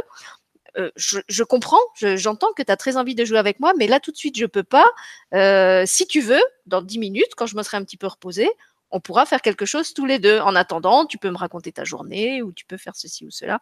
Voilà. Et si vous l'expliquez comme ça calmement, euh, l'enfant ne va pas le prendre mal. Là encore, je peux donner un autre exemple du quotidien. Moi, je suis un diesel le matin, je suis très lente à émerger, et mon fils sait que euh, tant que je n'ai pas bu le deuxième café, c'est pas la peine euh, d'abord hum, comment on dit d'adresser la parole à maman parce que maman ne répond que par des grognements. Voilà. Donc le matin, je suis en mode ours. et euh, tant qu'il n'y a, y a, pas eu ce, ce, Alors, en fait, on, se parle comme ça le, matin et des fois, il me pose des questions. Je lui dis Attends, là, je suis seulement au premier café. Alors, ça veut dire Là, c'est trop tôt. tu peux pas encore me parler. Il faut attendre le stade du deuxième café. Et voilà, on a trouvé là aussi ce, compromis où il sait que c'est pas la peine de commencer à me, me bombarder de questions le matin, que j'ai aucun répondant. Euh, que par contre, au bout du premier café, je commence à être un peu plus réceptive et au bout du deuxième, c'est bon, je suis opérationnelle. Il peut me poser toutes les questions qu'il veut. Voilà, donc là aussi, c'est un, un, une chose simple de simplement euh, expliquer à vos proches euh, de quoi vous avez besoin en, en, termes de temps, en termes de, de, de délai, en termes d'intervalle, euh, en termes de quantité de ceci ou de cela. Euh, et, et, ça peut éviter effectivement de, de s'exprimer de façon maladroite, agressive, voire carrément blessante, si, si, on arrive juste à le poser en termes de besoin. Encore faut-il oui. voilà, savoir formuler ses besoins. Simplement, Sylvie, euh, au travers de ce que tu dis, ce qu'on peut aussi entendre, c'est que c'est parce que tu te connais bien et qu'on en revient à ce qu'on disait il y a un instant, c'est euh, par la reliance à soi que l'on peut se relier à l'autre et que en effet euh, la plupart des personnes ne prennent pas ce temps hein, pour euh, se, se, connaître pour vraiment euh, être en connexion avec ce qui est important pour elle. Et c'est parce que l'on fait ce bout de chemin-là que, en effet, ensuite, on peut exprimer à l'autre et trouver une modération dans son expression. Hein Mais c'est aussi parce que tu as fait ce chemin entre toi et toi que c'est possible. Mm. Sinon, on ne peut que transmettre, en effet, des frustrations, des peurs, euh, tout ce qu'on a dit euh, jusqu'ici. Hein, c'est ça qui se passe. Et à l'inverse, on peut aussi aider l'autre à, à, à, formuler ses besoins. Euh, quand il pas, là aussi, je trouve qu'en tant que parent, c'est important. Et à nouveau, je vais, je vais m'appuyer sur euh, un, un, exemple qui me revient. Euh, il y a quelques années, je raccompagnais mon fils à l'école et puis arrivé au dernier virage avant l'école, il me dit, comment il m'a dit ça? Tu sais, maman, euh, je crois que ce serait bien que tu viennes pas dans la cour de la récréation, de la récréation avec moi, parce que maintenant, dans l'école, tu es trop connu et ils vont tous te demander des autographes. Après, ils vont plus te laisser partir. Et puis, je l'ai regardé, je lui ai dit, mais tu sais, si t'as pas envie que je t'accompagne dans la cour de l'école, tu peux me le dire, je serais pas vexée. Euh, je peux te laisser là et tirer à l'école comme un grand. Ça, ça, rejoint l'histoire du petit garçon de 4 ans euh, qui voulait aller à l'école tout seul. Et, je lui ai dit, voilà, si, si tu préfères que je te laisse ici, euh, tu vas à l'école tout seul et je rentre à la maison et, euh, moi ça me pose pas de problème. Tu peux me le dire franchement quoi. Et j'avais trouvé ça vraiment mignon qu'il le, formule en termes d'autographe assigné comme si j'allais être submergée par les paparazzi ce qui est pas du tout le cas en plus parce que je suis pas une, célébrité euh, locale à ce point. Voilà j'avais trouvé que c'était gentil et je l'ai aidé en fait à reformuler ce qu'il n'osait pas me dire de peur de me froisser ou peut-être d'être euh, blessant, à savoir qu'il avait juste envie euh, d'aller à l'école tout seul parce que maintenant il se sentait capable de ça. Donc tu vois, le petit de 4 ans, euh, il, il, sait déjà affirmer ça avec plus de plus d'authenticité. Mmh. Voilà, c'est avec les enfants et c'est aussi euh, avec tout un chacun. Enfin, je veux dire, il n'y a pas seulement qu'une question d'âge. C'est en effet plus, euh, plus euh, marquant d'une certaine façon avec les enfants parce qu'il y a un aspect euh, éducatif, accompagnant. Hein, euh, et en même temps, on peut le faire euh, à chaque instant avec tout un chacun. Hein, ça part d'abord de soi. Du coup, on va rentrer dans la communication bienveillante, si, si tu veux bien, Sylvie, ouais. avec les deux bonhommes cœur qui voilà, sont face à face. Euh, donc la CNV ou la communication bienveillante, pour ceux qui connaissent pas, mais c'est quand même maintenant assez euh, assez connu, plutôt connu, c'est un outil de communication donc, qui a été développé par Marshall Rosenberg. Hein, il, y a, il y a de ça un bout de temps maintenant. Donc, euh, bah, je vous invite à explorer si, euh, si vous ressentez l'élan euh, d'y entrer en détail. On va juste voir les bases ici. On, ne va pas en explorer les détails, il faudrait des jours et des jours, voilà. Alors souvent c'est une méthode qui apparaît un peu euh figée, car elle, elle, nous demande de vraiment modifier notre façon de nous exprimer, de changer nos, automatismes, et du coup elle, peut être vue comme peu naturelle. Hein. Je, je, sais que quand j'y étais formée il y, a, il y a de ça plusieurs années, c'est vraiment cette impression-là qui peut rester. Hein. Donc, plutôt que de l'appliquer à la lettre, si vous vous y intéressez plus en détail, je vous invite à entendre les principes et, et à les appliquer de manière souple et personnelle, hein, de, de, de, prendre vraiment ce qui est important, euh, voilà, ce qui résonne, sans, sans, pour autant vous figer, vous scléroser dans quelque chose qui va devenir une pression, qui pourrait devenir une pression, euh, voilà, hein, toujours se, être dans une forme de, plaisir hein, et de jeu d'une certaine façon, surtout en matière de communication et d'expression. Donc, elle est basée sur deux animaux symboles, la girafe et le chacal. Alors, on va hum, faire passer avec Sylvie hum, quelques illustrations qui sont issues du blog d'apprenti girafe. Et je vous invite, si vous avez envie de, de contribuer à ces hum, créations que je trouve personnellement très lumineuses, parce que simple et en même temps allant à l'essentiel, eh bien, elle a ouvert un Tipeee euh, donc, euh, Sylvie a dû mettre le lien sous la vidéo. Voilà, ça se trouve quelque part. Donc voilà, ce sont ces, ces illustrations euh, à cette jeune femme qui sont utilisées pour partie dans ce qui va se dérouler. Donc la girafe, je ne fais pas hum, tout l'historique, mais évidemment le long cou, donc ça permet de voir au-delà. Les grandes oreilles, d'entendre avec euh, plus d'empathie. Euh, c'est l'animal qui a le plus gros cœur, hein, le mammifère euh, terrestre qui a le plus gros cœur, dit-on. Donc voilà pourquoi cet animal est devenu le symbole de la communication bienveillante. Et le chacal, bah, il n'y a pas photo, c'est parce que il n'est pas ce qu'on fait de mieux en matière d'ouverture. Encore que dans ses dessins, il est sympa le chacal. Oh ouais, il est chou, hein, quand même. Alors je vais, je vais quand même lire les bulles parce que c'est intéressant et comme c'est écrit petit, je suis pas sûre que les, les ah gens euh, le voient. Donc le chacal de gauche, celui qui a la bulle violette, dit je voudrais tellement être pris en considération, que quelqu'un comprenne ce que je vis. Et à côté, il y a comment il l'exprime et il dit je vais t'apprendre à me respecter, tu vas voir de quel bois je me chauffe. Eh oui. Voilà. Donc le commentaire en dessous dit La violence est une stratégie tragique pour que l'autre mesure l'intensité de ce que je vis. Tragique, car généralement, elle ne donne pas du tout envie à l'autre de m'écouter. C'est vrai qu'en plus d'être exprimé maladroitement, ça va souvent amener le résultat euh, contraire mm. à celui qu'on souhaiterait. Et eh oui, une coupure avec l'autre, en fait, hein, puisqu'il y a une forme euh, euh, d'agressivité et donc de sentiment potentiel d'agression. Donc en fait, il y a quatre mécanismes, quatre piliers. Tout part de l'observation en fait hein, dans cette communication. L'observation de la réalité factuelle, non, pas d'une projection, d'une interprétation via nos filtres, nos croyances, nos peurs. Hein. Imaginez que vous êtes comme une caméra une caméra qui filme et qui retranscrit une scène sans juger, une caméra. C'est vrai que souvent notre décodage des faits euh, bah, se teinte hein, de, de tout notre, bazar, là, notre bagage, hein, croyances, espoirs, peurs, etc. Et, et c'est pas du tout la vérité des faits la réalité factuelle. Hein. C'est plutôt notre cinéma intérieur, comme le montre bah, l'illustration là avec l'araignée. Hein, euh, où il y a une araignée, en effet, ça c'est l'observation, il y a une araignée et euh, le chacal voit, euh, c'est énorme, c'est répugnant, c'est agressif. Bon, voilà, vous voyez, ça part dans, dans tous les sens, c'est le cinéma intérieur. Donc, on part de l'observation. C'est quand je vois, hein, on va développer dans un instant, quand je vois, quand j'entends, Hein, c'est vraiment, on est sur du factuel. Pour passer, pour ensuite exprimer les sentiments, hein, c'est-à-dire ressentir sans juger ni interpréter. On a dit, les sentiments euh, sont différents des impressions, euh, des réactions, des reproches euh, et des critiques. Hein.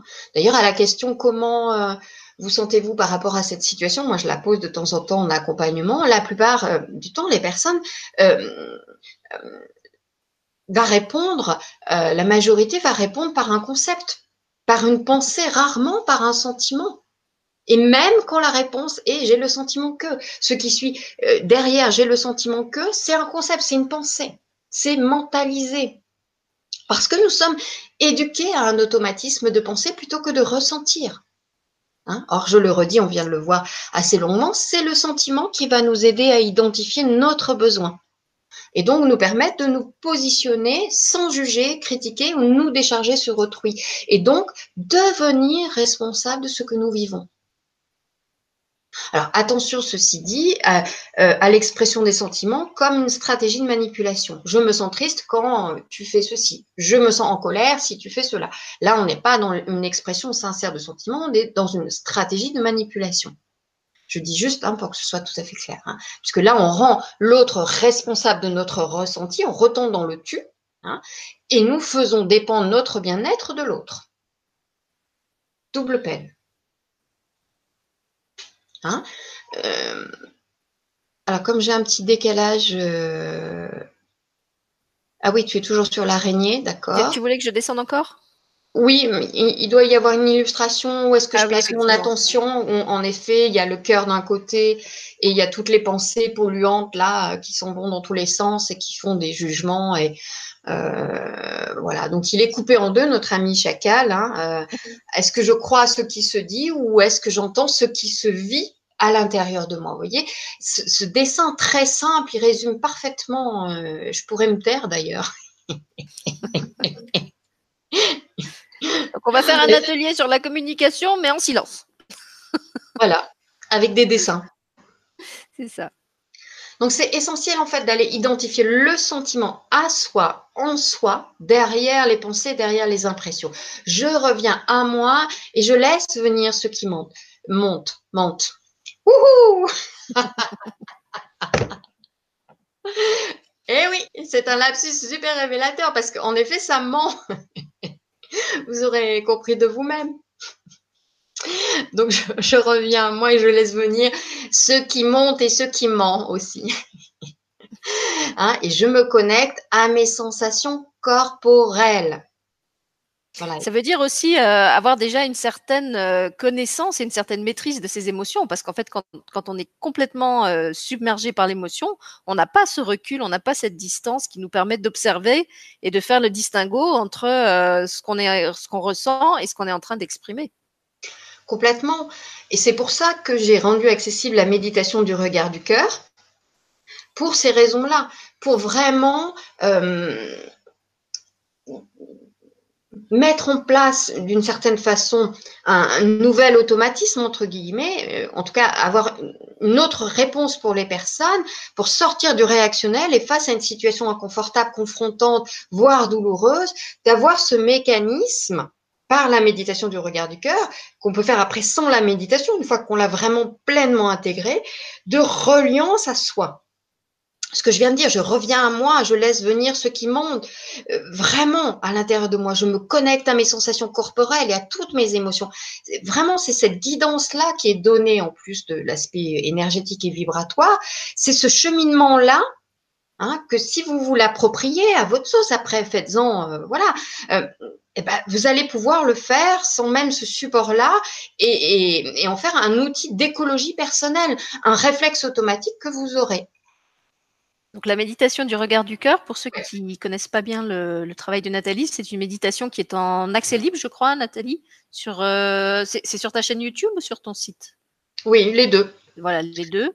Voilà. Euh, et que vous pouvez faire justement quand vous vivez des situations de, perturbation émotionnelle ou, simplement euh, justement pour vous entraîner à, changer votre posture quand vous êtes submergé par vos émotions, pour prendre de la distance, par rapport à une situation et la vivre vraiment depuis le cœur et pas depuis tout ce que la tête en raconte. Voilà, c'est vraiment euh, un des premiers outils que m'a donné ma guidance. Donc, ça a été vraiment tout un entraînement, toute une pratique qui m'ont fait faire sur mes propres situations, il y a de ça plusieurs années maintenant, hein, comme des coachs. Et à un moment donné, ils m'ont dit, tu vas la retranscrire au plus près de ce qui est vécu intérieurement, bien sûr, ce qui n'est pas toujours simple parce qu'il peut y avoir un décalage avec l'énergie qui accompagne. En effet, pour donner ça aux personnes, euh, induire ce mécanisme-là pour qu'ensuite elles aient leur propre hygiène relationnelle, quoi, d'une certaine façon, entre elles et elles, et puis avec l'autre. Hein. Et c'est vraiment euh, d'aller reconnecter cette part en soi, ce moi supérieur, cette part de divin en soi, qui est cette part inaltérée, inaltérable, qui, quoi qu'il arrive à l'extérieur, bouge pas, il n'est fondé que sur l'amour universel. Et c'est cette part qui vient guérir la part du personnage qui est en vrac, en fait. Hein Dans le processus, de toute façon, ça se comprend tout à fait aisément. Et moi, je, suis euh, ravie de voir qu'elle est utilisée et qu'après, les gens n'en ont plus besoin aussi, qui trouvent leur propre euh, tempo. Hein c'est ça qui est formidable. Donc, parenthèse refermée sur la méditation du regard du cœur. Donc, les sentiments, il y a, un tableau qui peut vous aider. Alors, c'est vrai que si les bulles apparaissent pas très clairement, euh, je, crains que le tableau de sentiments euh, soit peu visible. Je ne sais pas si quelqu'un peut dire, peut-être. Voilà, peut-être Si vous pouvez nous dire si vous réussissez à lire les mots dans le tableau. Euh, moi, j'y arrive, mais je ne sais pas oh. comment ça s'affiche de chez vous. Sinon, au pire, on, mettra le, PDF en téléchargement, comme ça ils pourront le récupérer. Voilà, si c'est une demande. Ce qui est important, euh, au-delà du, fait d'entendre que la langue française est, très riche et qu'il y a plus de mots que triste ou joyeux en termes de sentiments et, d'émotions, et que là, il y en a un, court extrait, ce sur quoi je voulais vraiment insister, c'est euh, tout le bas du tableau, en fait, ce qui euh, est appelé les faux sentiments en communication bienveillante, les faux amis, moi je dis c'est les je me sens trahi, je me sens abandonné, qui sont des pseudo-sentiments. Alors attention, je ne remets pas en cause là. On parle d'expression, on parle de communication. Donc, je ne suis pas en train de remettre en cause les blessures de trahison, d'abandon, etc. Mais dans l'expression à l'autre, quand on dit je me sens trahi, je me sens abandonné, ça comporte un jugement voilé sur l'autre. Ça rend l'autre responsable tacitement. Je me sens trahi, c'est égal à tuer un traître. Je me sens manipulé, c'est tuer un manipulateur. Ça, n'enlève en rien la blessure. Hein. Je ne suis pas en train de parler de la blessure, je suis en train de parler de, de l'expression. Et je me sens trahi, ça n'est pas un sentiment. C'est une blessure réveillée. Mais comment là, dans cette situation où la blessure de trahison est réveillée, comment je me sens? Est-ce que je me sens désespérée? Est-ce que je me sens ahurie? Est-ce que je me sens impuissante? Comment je me sens? Ça, c'est des sentiments. Vous comprenez la, la nuance? Je vais regarder sur le chat si. Alors, il y a des personnes qui arrivent à lire d'autres noms. Apparemment, ça, varie suivant qui sont sur un téléphone, sur une tablette. Oh. Euh. Voilà, j'ai mis le lien de la méditation du regard du cœur sur le chat pour ceux qui le veulent. Euh, on a des personnes qui nous suivent en direct de la Réunion aussi, qui disent qu'elles vont aller se coucher parce qu'il est minuit passé. Ah, et si on met en plus grand, les mots sont flous et illisibles. Donc là, ben, on, le mettra en, en téléchargement sous la, sous la vidéo. D'accord. parce que je crois qu'ils auront du mal à lire. J'ai essayé de zoomer pour qu'ils le voient en plus gros, mais du coup, ça pixelise les mots et il ne les voit pas bien. Moi, sur l'ordinateur, je les vois bien. Mais effectivement, peut-être qu'au niveau de l'affichage, euh, ça rend pas pareil. Voilà, euh, c'est vrai que de mon côté aussi, c'est parfaitement lisible. Maintenant, après, voilà, tout dépend du, support.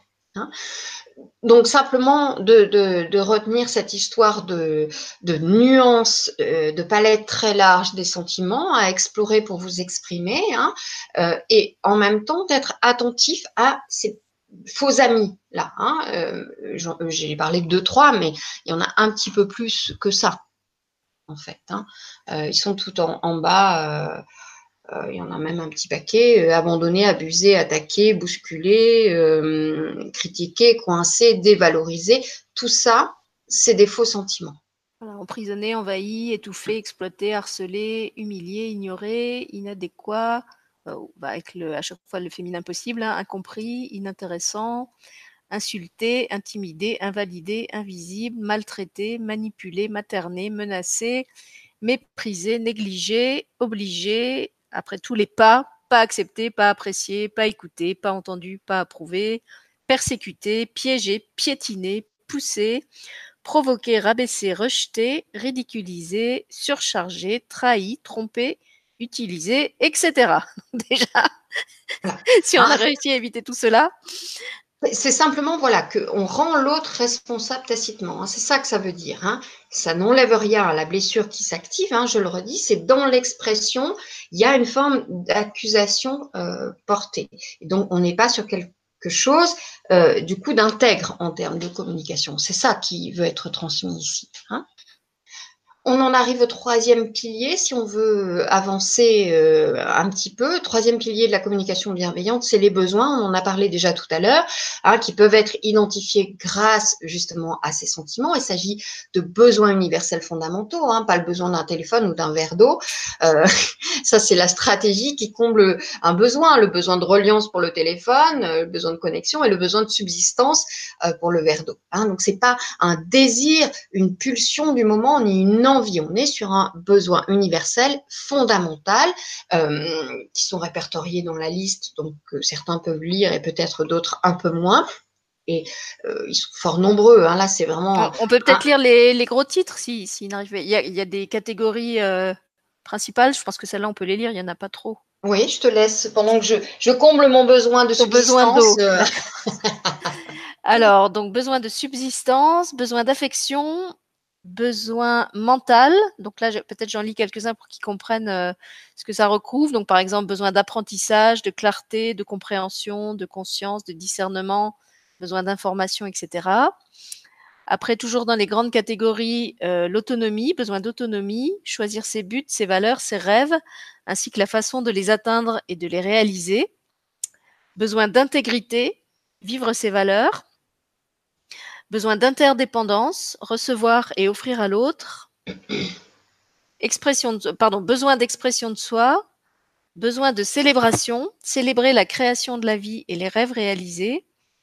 Besoin de spiritualité, besoin de deuil, ça peut paraître euh, paradoxal, euh, deuil des personnes disparues, deuil des rêves inachevés, cycle de vie et de mort, deuil de nos limites, deuil des besoins inassouvis. Voilà, je, je les ai tous lus. Ok. Donc, ce qui se passe en fait, c'est que. Euh, merci Sylvie. ce qui je vais aussi répondre à mon besoin d'eau maintenant, pendant que tu parles. ce qui se passe, c'est que nous attendons euh, hein, souvent que l'autre devine et prenne soin de nos besoins, je l'ai dit tout à l'heure, alors que nous ne les avons même pas identifiés nous-mêmes. Parfois, nous formulons aussi des demandes comme des exigences, sans dire notre besoin. On l'a vu un petit peu dans, les exemples concrets, les anecdotes de, de Sylvie, ou en ayant des besoins sur l'autre. J'ai besoin que tu fasses ceci, que tu changes, que tu sois comme ceci. Hein? Donc, entendez bien, attention, j'ai besoin est différent de j'ai besoin que tu. On en revient toujours à la même chose. Peut-être je vous donne l'impression de répéter et en même temps, c'est parce que c'est important. Donc, si l'autre ne va pas dans notre sens, en plus, nous l'accablons de reproches, de critiques, on repart dans le système SAP hein, euh, dont, on a vu quelques détails tout à l'heure. Tu pourrais faire un effort après tout ce que j'ai fait pour toi, etc., etc. Donc, hein, la peur, la culpabilité, l'humiliation pour obtenir ce que nous voulons. Or, nos besoins préexistent à toute situation et ne sont en rien reliés à telle ou telle personne. Ça, c'est de la dépendance ils ne sont que réveillés, que révélés par elle. L'autre n'est pas là pour combler nos besoins, même s'il peut y contribuer. L'autre n'est pas là pour combler nos besoins. Hein. Donc dans le chemin vers l'autre, entendez bien que c'est d'abord le chemin vers soi, soit en termes l'être authentique, pas le personnage, bien évidemment. Hein. Cette part, euh, voilà, c'est tout ce qu'on s'est dit. Se relier d'abord à soi, le chemin, il est celui-ci. Se relier à soi permet de se relier à l'autre. La connaissance de soi, connaissance en termes de connexion à son intériorité, permet la connexion à l'autre. Ça paraît évident. Maintenant, qu'est-ce qu'on fait dans la pratique? Hein, C'est autre chose. Donc là, on est, si tu veux bien passer sur le petit résumé des stimulus, euh, il y a comme une sorte de biberon euh, ou de fusée. c'est la page d'après, je crois, je l'avais vu. Euh, c'est ça. Voilà, stimulus, perception, besoin, sentiment. Donc, vous voyez, c'est ça qui est super dans ces illustrations parce que, euh, voilà, très simplement, on comprend, vous voyez, il y a un, chacal bébé qui euh, donc joue du trombone ou je ne sais quoi. Et donc là, qu'est-ce qui se passe en fait? Il y a une perception, un bruit, une musique. Hein. et donc, le, le sentiment sera différent en fonction du besoin. C'est-à-dire que là, l'enfant joue, le chacal adulte perçoit le son et donc, s'il a besoin de calme, le sentiment, ça, ça, sera potentiellement, je suis et, je me sens exaspérée. Ah mais qu'est-ce qu'il est fatigant ce gosse. C'est moi. Si c'est moi avec les vidéos YouTube de mon fils. Voilà. Avant le casque. S'il est dans le besoin, euh, le chacal, de contribuer, son sentiment euh, va devenir joyeux il va se sentir joyeux. Ah, il a l'air de vraiment s'éclater avec le cadeau que je lui ai offert. Hein? Et s'il est dans un besoin d'amusement, eh ben, il, pourra se sentir excité. Alors là, c'est moi pour le coup, là, c'est allumer le feu, moi, avant mes vidéos. Voilà. et, je, vous renvoie aux vidéos bêtisiers de Nathalie où elle euh, chante Allumer le feu à plein poumon. vous pouvez les voir sur sa chaîne YouTube. Ça vaut le détour. Donc, en fonction de, du besoin du moment, du besoin universel du moment, voyez que euh, le sentiment est différent. Donc, ce n'est pas ce que tu fais qui est la cause de mes sentiments. Mes sentiments proviennent de mes besoins. On le voit bien dans ce dessin. Pour une même situation, c'est-à-dire que le stimulus est le même, en plus. Et donc sur le quatrième pilier avec euh, l'illustration du cœur euh, et des deux échelles, si tu veux bien Sylvie, pour terminer en fait. Ah, attends, j'ai raté. Ah oui, j'ai raté celle-là. Donc le quatrième pilier, c'est que quand on a observé que en effet, euh, on s'est mis en connexion avec son émotion, son sentiment, on a identifié son besoin, eh bien l'idée dans la reliance à l'autre, c'est la demande concrète, précise, réaliste, positive, souple. Donc, faire une demande, c'est exprimer son besoin, on est d'accord. Simplement, cela n'est pas l'imposer. Et l'autre n'a pas l'obligation de souscrire à la demande qui en découle.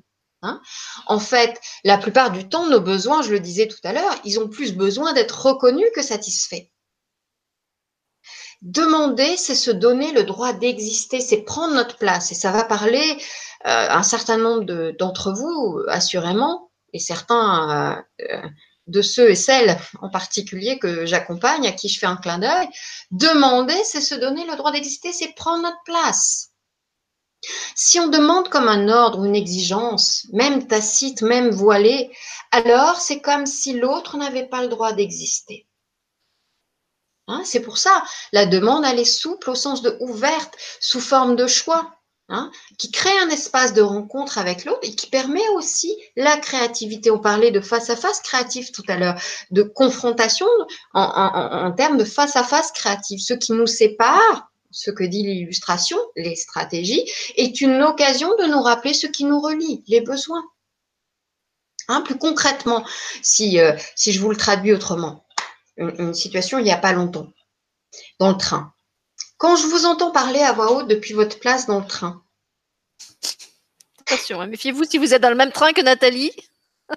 Tout est passé à la moulinette. Hein. non, c'est des fois, euh, voilà, on peut aussi. Quand je vous entends parler à voix haute depuis votre place dans le train, je me sens irritée car j'ai besoin de calme ou de concentration. Est-ce que vous pourriez alors parler plus doucement ou bien trouver un endroit privilégié pour cette conversation privée entre vous? Il n'y a rien d'imposé, il y a euh, une ouverture, il y a deux choses qui sont suggérées. Mais entendez, quand je vous entends parler, donc observation, à voix haute, il n'y a pas de jugement. Quand je vous entends parler à voix haute depuis votre place dans le train, c'est une caméra qui filme. Je n'ai pas dit vous êtes en train de brailler, sale con. Euh, non. Quand je vous entends parler à voix haute depuis votre place dans le train, je me sens irritée. Car j'ai besoin de calme de concentration, bref. Euh, ça dépend du moment. Ce que vous pourriez, donc là j'ouvre dans une demande, une demande ouverte, une demande positive. Hein? Après, en effet, euh, l'autre, les autres reçoivent là où ils en sont. On n'est pas dans un. parce que j'allais dire, si, je me fais l'avocat du diable, euh, tu peux tomber sur quelqu'un qui va te répondre Ouais, moi je parlais même pas fort. Mais bien sûr. Je parlais pas fort là. Bien sûr. Et il y a des moments où, en effet, ça trouve sa limite, bien sûr. Bien sûr, en effet, où la personne peut partir dans un truc très fermé ou un débat d'ego. J'ai eu le cas aussi dans un avion euh, il n'y a pas longtemps, là, en revenant d'Égypte, hein, je t'ai raconté. Oh, je connais déjà toutes les blagues, Nathalie, c'est pas drôle. La prochaine fois, on prépare plus l'émission. Bah oui, mais on, s'est parlé, parlé, il y a huit jours, alors voilà, c'est ça. oui, mais en plus, j'ai une mémoire d'éléphant. Hein. en plus. Euh, donc, vous voyez, c'est pas, on ne maîtrise pas ce qui vient de l'autre. Ça, c'est un là. On peut, on peut faire que ce qui est de notre responsabilité. Je l'ai dit hein, tout à l'heure. Hein. On n'a pas, on n'a pas le contrôle sur l'autre. Donc, en effet, si l'autre il a envie de m'envoyer bouler, eh bien, ça vous fera travailler autre chose. Oui, c'était une, personne qui, mettait ça sur le chat euh, tout à l'heure, qui disait, c'est, alors je crois qu'elle, elle, parlait de garder son calme face à quelqu'un justement qui est provoquant. Et quand on, parlait euh, tout à l'heure de la communication bienveillante, euh, je me disais, ça ne doit pas être facile non plus d'arriver à établir ça quand en plus on est dans une relation de hiérarchie avec quelqu'un. Tu vois, genre par exemple, tu as un patron qui a des comportements qui vraiment te dérangent et tu veux lui exprimer ça de manière bienveillante, mais en même temps, c'est ton patron. Donc, tu vois, tu sais qu'il faut pas que, qu'à la fois, il faut que tu sois authentique. Enfin, il faut, tu, sou, tu as envie d'être authentique, mais t'as pas envie de perdre ta place. Donc, il y a des situations où quand même, c'est pas simple de, de, trouver la juste, le juste mot, la juste posture, etc. Alors, bien sûr, en même temps, qu'est-ce qu'on a dit tout du long? Se relier d'abord à soi. Donc, si la situation elle est inconfortable avec le boss ou euh, voilà un supérieur, un supérieur hiérarchique, c'est d'aller voir en soi. Alors évidemment, euh, on est au bureau, on n'est pas obligé d'être dans le réactionnel immédiat. Hein, J'ai dit plein de fois ça. C'est d'aller voir en soi qu'est-ce qui est touché. Parce que quand on est dans le réactionnel, pourquoi on est dans le réactionnel? Qu'est-ce qui fait qu'on est dans le réactionnel? On est dans le réactionnel parce qu'il y a une blessure en nous qui est touchée. Donc déjà, on s'occupe de ça. C'est parce que ça, c'est réglé que ensuite l'expression et le face-à-face créatif avec l'autre est beaucoup plus euh, facile, possible. La communication bienveillante, c'est pas un nouveau drapeau qu'on va agiter sans s'être occupé par auto, avec autocompassion, auto-empathie de ce qui se passe en soi. C'est qu'on n'a pas compris. d'abord, on s'occupe en soi le mouvement, il est toujours vers soi et ensuite vers ce soi réaligné, guéri, rééquilibré, réharmonisé qui va mieux, on va vers l'autre. Sinon, en effet, communication bienveillante, après, ça devient un artifice, c'est-à-dire que c'est juste, et c'est d'ailleurs ça qui s'est passé euh, quand ça a démarré, cet outil-là. C'est-à-dire que les personnes euh, n'ont pas tout de suite compris qu'elles avaient besoin de guérir ce qui était touché en elles par un, un, processus d'auto-empathie. C'est pour ça que j'ai parlé tout à l'heure de la méditation du regard du cœur, qui peut être un, un, un de ces euh, outils-là d'autocompassion, d'auto-empathie. Parce que sinon, c'est juste artificiel. Ça veut dire qu'on va enrober notre expression, notre communication. Hmm. Mais à l'intérieur, ça va continuer à bouillonner et à un moment donné, ça explose. Donc, euh, c'est pas tout à fait ça que j'ai voulu transmettre, ou alors euh, je l'ai pas suffisamment dit. Alors, je te donne un, exemple euh, concret, euh, comme ça, peut-être ça, ça, sera aussi plus, plus parlant pour les gens. Donc, par exemple, euh, donc, dans mon cas, c'était pas une entreprise, c'était un, établissement scolaire. Imaginons que j'ai un patron qui est fumeur. Moi, je suis non fumeur et il a l'habitude de se promener partout dans l'établissement avec sa pipe ou sa cigarette euh, au bec, y compris dans la salle euh, qui est la mienne et où il vient empester avec son, son tabac. Euh, sachant que c'est illégal puisque c'est un lieu public et que normalement il n'a pas le droit de le faire. Alors comment est-ce que je peux dire à cette personne euh, que d'une part je suis incommodée par, par le fait qu'il fume dans ma salle, que d'autre part c'est illégal et en plus c'est mon patron. C'est quand même pas facile. Comment tu, tu, lui dirais spontanément? Déjà, est-ce que tu peux identifier ce qui est touché en toi euh, parce que tu as utilisé des mots, des mots qui en fait empestaient. Mm. Donc déjà, ta caméra, elle est colorée. Oui, oui, bien sûr. Hein, illégal, bon, ça, en effet, factuellement, on est d'accord. Donc déjà, c'est qu'est-ce qui est touché en toi dans cette situation? Et ensuite, une fois que tu as identifié ça, puisque ça c'est le premier pas, c'est comment tu lui dis? Tu n'es pas obligé de lui sauter à la gorge dès la première fois, donc c'est une situation récurrente apparemment. Euh, alors déjà, c'est pas une situation réelle, hein, c'est une situation que, que j'imagine. Euh, bah, je, je, sais pas, je pense que je lui demanderais si euh, est-ce que est-ce que vous pourriez aller fumer hors de ma salle ou quelque chose comme ça parce que le l'odeur ou le, la présence de, votre fumée me dérange. Enfin, je sais, je sais pas comment je lui dirais ça. Tu vois Déjà, ça, c'est pas facile, tu vois, de le dire à un supérieur hiérarchique.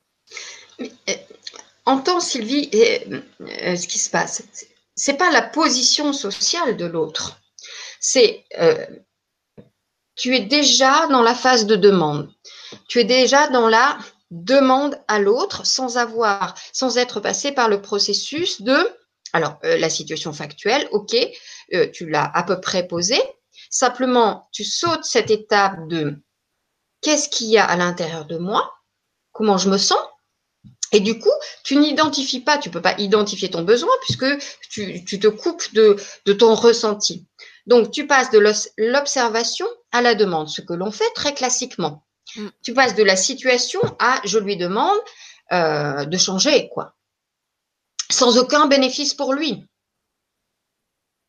Parce que là, il n'y a rien de créatif.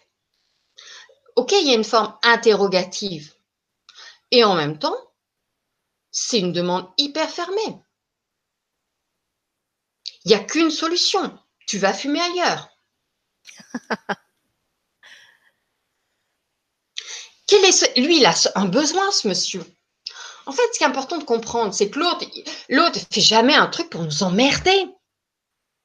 La plupart du temps. Oui. l'autre, il, a un mot, une action ou un positionnement qui comble un besoin en lui.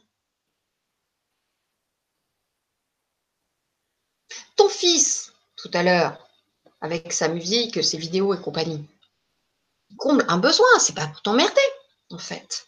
Et eh bien là, c'est la même chose, il comble un besoin. Alors évidemment, si tu n'es pas fumeuse, tu as du mal à imaginer, à te projeter dans c'est quoi son besoin qui comble. Ah Peut-être je n'ai pas de mal à, me projeter. Par contre, je me demande pourquoi il le fait chez moi et dans un espace euh, où c'est pas où c'est pas autorisé. Hein, tu vois Mais tu es déjà dans la, dans la mentalisation, la recherche du pourquoi, etc., dans l'analyse, le côté psy, machin, qui va tenter de, euh, de décortiquer les mécanismes qui font que cet homme a euh, tatati tata, outrepasse euh, la réglementation, etc. On s'en fout. J'ai toujours pas entendu comment tu te sens et du coup, c'est quoi le besoin? Tu vois, c'est ce mécanisme-là qui convient. Hein euh, et c'est pas parce que c'est un supérieur hiérarchique. Même ça, c'est une croyance, c'est une projection de dire c'est plus délicat parce que. Bah écoute, franchement, j'en sais rien. Je ne sais pas ce que je ressens et je ne sais pas ce qu'est mon besoin. Je, je sens que j'ai besoin de respirer si je me projette dans la situation. Voilà, parce qu'en fait, tu pars pas d'une situation réelle, euh, ce qui se passe, Sylvie. Tu es parti dans un imaginaire. Donc, euh, c'est difficile, à partir d'un imaginaire, de se connecter en réalité à son ressenti, qui n'existe pas, en fait, hein, qui n'est pas euh, réel, puisqu'il n'y a pas eu d'expérience de ce mmh. type l'heure, c'était beaucoup plus fluide euh, dans euh, le partage parce que en effet, c'est quelque chose que tu avais vécu. Là, tu es dans une projection, une construction donc, et ça ne permet pas la reliance à quelque chose qui n'a pas été vécu. Comment veux-tu euh, te connecter à quelque chose que tu n'as pas ressenti? Donc, on est sur de l'imaginaire pur et du coup, il n'y a pas de connexion possible. Ok. Hein? Voilà. du coup, je sais plus ce que j'étais en train de vous dire, mais bah, on était sur le PDF, on parlait des échelles. Euh, avec les, oui, les échelles. les échelles, après les échelles, eh ben voilà, on en a terminé avec euh, la communication bienveillante en résumé, où tu dois avoir une, euh, une jolie illustration générale. Ben voilà. Et donc, ben, nous arrivons quasiment à la fin euh, de ce que je voulais vous dire. Je regarde euh, mon plan de tablette. Euh, oui, il y avait savoir dire non. Tu viens de, le dire d'une certaine façon à travers cette tentative de, de situation donc imaginaire pour le coup.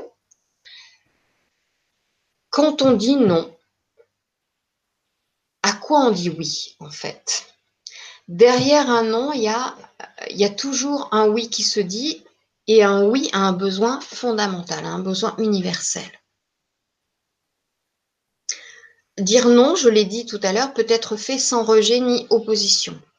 Un vrai non, ça aurait pu être ton cas tout à l'heure, se fait à partir de son alignement. L'alignement, il se trouve dans l'être authentique, hein, euh, dans cette réconciliation dont j'ai déjà parlé, du féminin et du masculin en soi. Un alignement, ça génère pas ou peu de réactions chez l'autre, justement parce que c'est aligné et assumé. si tu vas au-devant de l'autre en tremblant, avec la croyance que comme c'est ton supérieur hiérarchique, tu vas prendre cher, qu'est-ce qui se passe?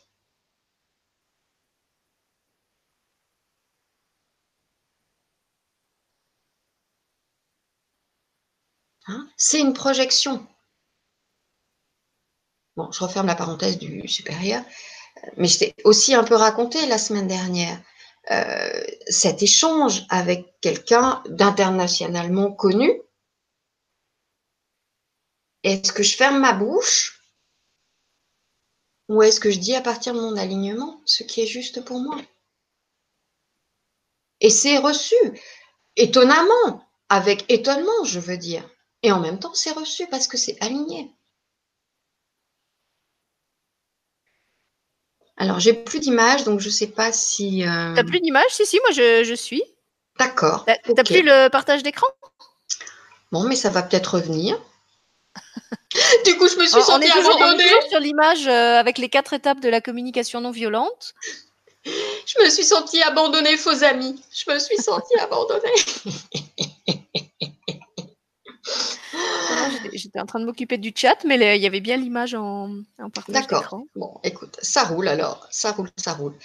Donc, savoir dire non, c'est euh, refuser. Donc, il y a trois types de refus si on veut se la faire euh, brève en cette euh, fin de soirée.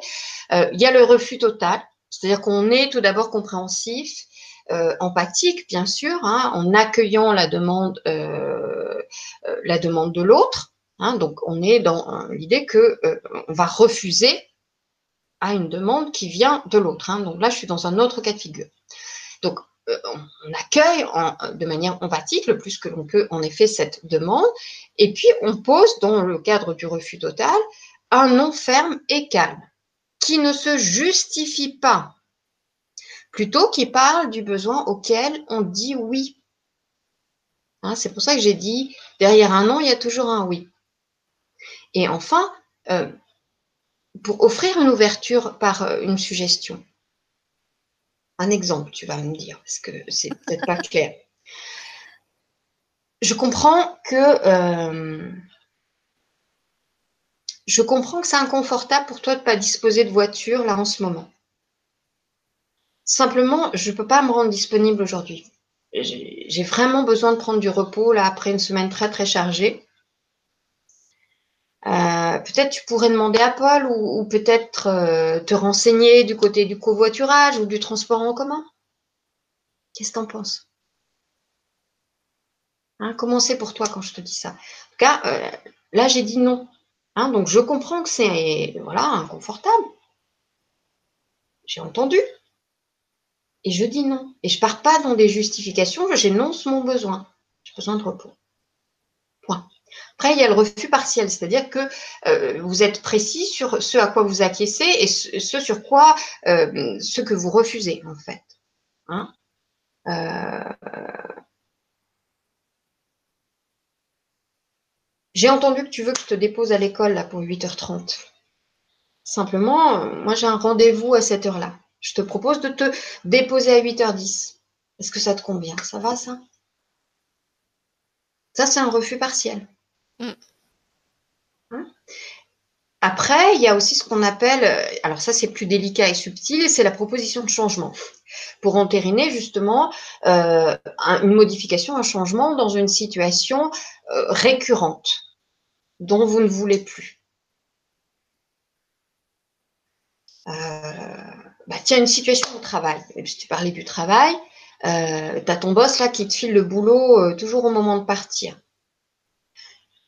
je sais que vous êtes très sollicité. Simplement, quand vous me demandez chaque jour de faire le tel travail urgent à 16h30, alors que je suis censée partir à, 17h, ben, c'est vrai que ça m'amène à partir plus tard, puis du coup, ça génère des heures supplémentaires pour l'entreprise. Peut-être on peut se caler sur un autre mode de, fonctionnement, comme par exemple, bah, je vous appelle vers 15 heures pour vérifier euh, avec vous les éléments urgents encore à traiter. Qu'est-ce que vous en dites? Il n'y a rien d'imposé, on va chercher l'autre. On, place les choses de manière factuelle, on reconnaît l'autre avec empathie. Hein, le boss, il est forcément sollicité, surchargé, etc. Euh, on pose la situation factuelle. On met un petit coup d'huile hein, en parlant de je génère des heures supplémentaires pour l'entreprise. Hein. Ça vous coûte quoi hein. euh, Voilà, il n'y a, pas de manipulation. C'est le cas, c'est aussi du factuel. Et on ouvre alors après, qu'est-ce qui se passe derrière? Ça dépend qui vous avez en face. Euh, voilà. Ça dépend des jours aussi. Il y a des jours où euh, l'autre est plus disposé à, recevoir. Hein. donc tout ça, ça se sent. C'est important d'entendre que c'est pas une baguette magique qui va transformer l'autre. Ça vous transforme vous. Et du coup, vous rayonnez différemment. Et du coup, bah, le changement, on sait, ça commence par soi. D'ailleurs, la girafe, là, comment elle dit non euh, dans l'illustration? Hein, Chacal, il dit Allez, euh, girafe, euh, on sort ce soir? Hein, J'ai envie de me changer les idées, c'est ça Tu veux nous la faire, Sylvie? La petite voix des personnes. Euh, on sort ce soir et j'ai envie de me changer les idées. la girafe répond J'entends que tu as besoin de te divertir, chacal. Moi, j'ai bien envie de passer un moment avec toi. Et en même temps, j'ai vraiment besoin de calme. Du coup, je te dis non pour, pour sortir ce soir. Par contre, on peut chercher ensemble une manière de te changer les idées qui tiennent aussi compte de mon besoin de calme. Ah oui. Voilà. Hein? Je crois que c'est l'exemple que tu avais donné tout à l'heure avec le, repas. Euh, les gens avaient réagi euh, sur le chat en disant qu'effectivement, euh, quand elles, elles étaient fatiguées et qu'elles n'avaient pas envie de faire le repas, souvent le compromis qui, qui, était trouvé et qui satisfaisait tout le monde, c'était de commander, de sorte qu'il y a à manger et le, le, c'est pas elle qui prépare le repas. Donc c'est vrai que ça peut être ça peut être une, solution, ou ça peut être sortir manger à l'extérieur, ou ça peut être euh, ce soir, on fait un plateau repas et demain, on fera un repas plus conséquent. Euh, c'est vrai que, comme tu dis, quand c'est posé en termes, euh, en termes bienveillants, tout le monde est aussi tout de suite plus coopératif pour chercher une solution que si c'est posé en termes culpabilisants, agressifs, la cuisinière, elle va se mettre tout le monde sur le dos, quoi. Oui, oui, tout à fait. Est-ce que je suis dans une démarche, dans une intention d'imposer ou de me mettre en lien, en fait? C'est ça, euh, si on résume à outrance. Hein? J'avais parlé, hein, si vraiment vous voulez explorer plus, et je ne le reprends pas ici parce que ça avait été largement dit, je l'ai dit en tout début, dans euh, la conférence sur le couple, il y a vraiment tout un chapitre, entre guillemets, sur le fonctionnement d'une tension ou d'une dispute. Hein. Euh, je prends l'exemple d'Archaeus l'alligator hein, euh, qui, s'en mêle. Hein. donc j'explique les mécanismes déjà du cerveau, comment euh, on en arrive là, etc. Tout le bagage qui entre en jeu, etc. Donc je vous renvoie vraiment à la conférence précédente où j'ai fait tout un développement. Si vous voulez explorer le fonctionnement et comment on sort d'une tension d'une dispute. Hein, j'ai pas voulu le reprendre ici. déjà, comme je pensais qu'il y avait en effet de l'interaction, ça aurait été trop long. On va terminer si vous êtes d'accord ou pas, même si vous n'êtes pas d'accord. Illustration par l'inverse, par l'écoute active. Euh, c'est ce que j'avais annoncé euh, au début. Donc communiquer, c'est exprimer et recevoir un message, et donc parler et écouter. Euh, on peut être en effet à l'aise, donner des conseils, s'exprimer, moraliser et en même temps se montrer incapable de recevoir le message de l'autre, hein, d'écouter les, sentiments et les besoins. Donc sortir aussi de la croyance dans, le processus d'écoute, hein, sortir la croyance qu'on a quelque chose à dire ou à faire. Ça, c'est super dur. Parce que qu'est-ce qui nous empêche d'écouter en réalité? Ben moi, je. C'est moi-je qui nous empêche d'écouter. Et comment ça se traduit? Ben, Ça se traduit de plein de façons. On finit les phrases de son interlocuteur. Moi, j'ai une amie, elle est formidable pour ça. Chaque fois que je la vois, mais elle est extraordinaire. En fait, je suis en train de dire un truc, elle finit mes phrases, mais elle les finit super bien en plus. Elle doit être mentaliste à l'insu de son plein gré, et c'est extraordinaire.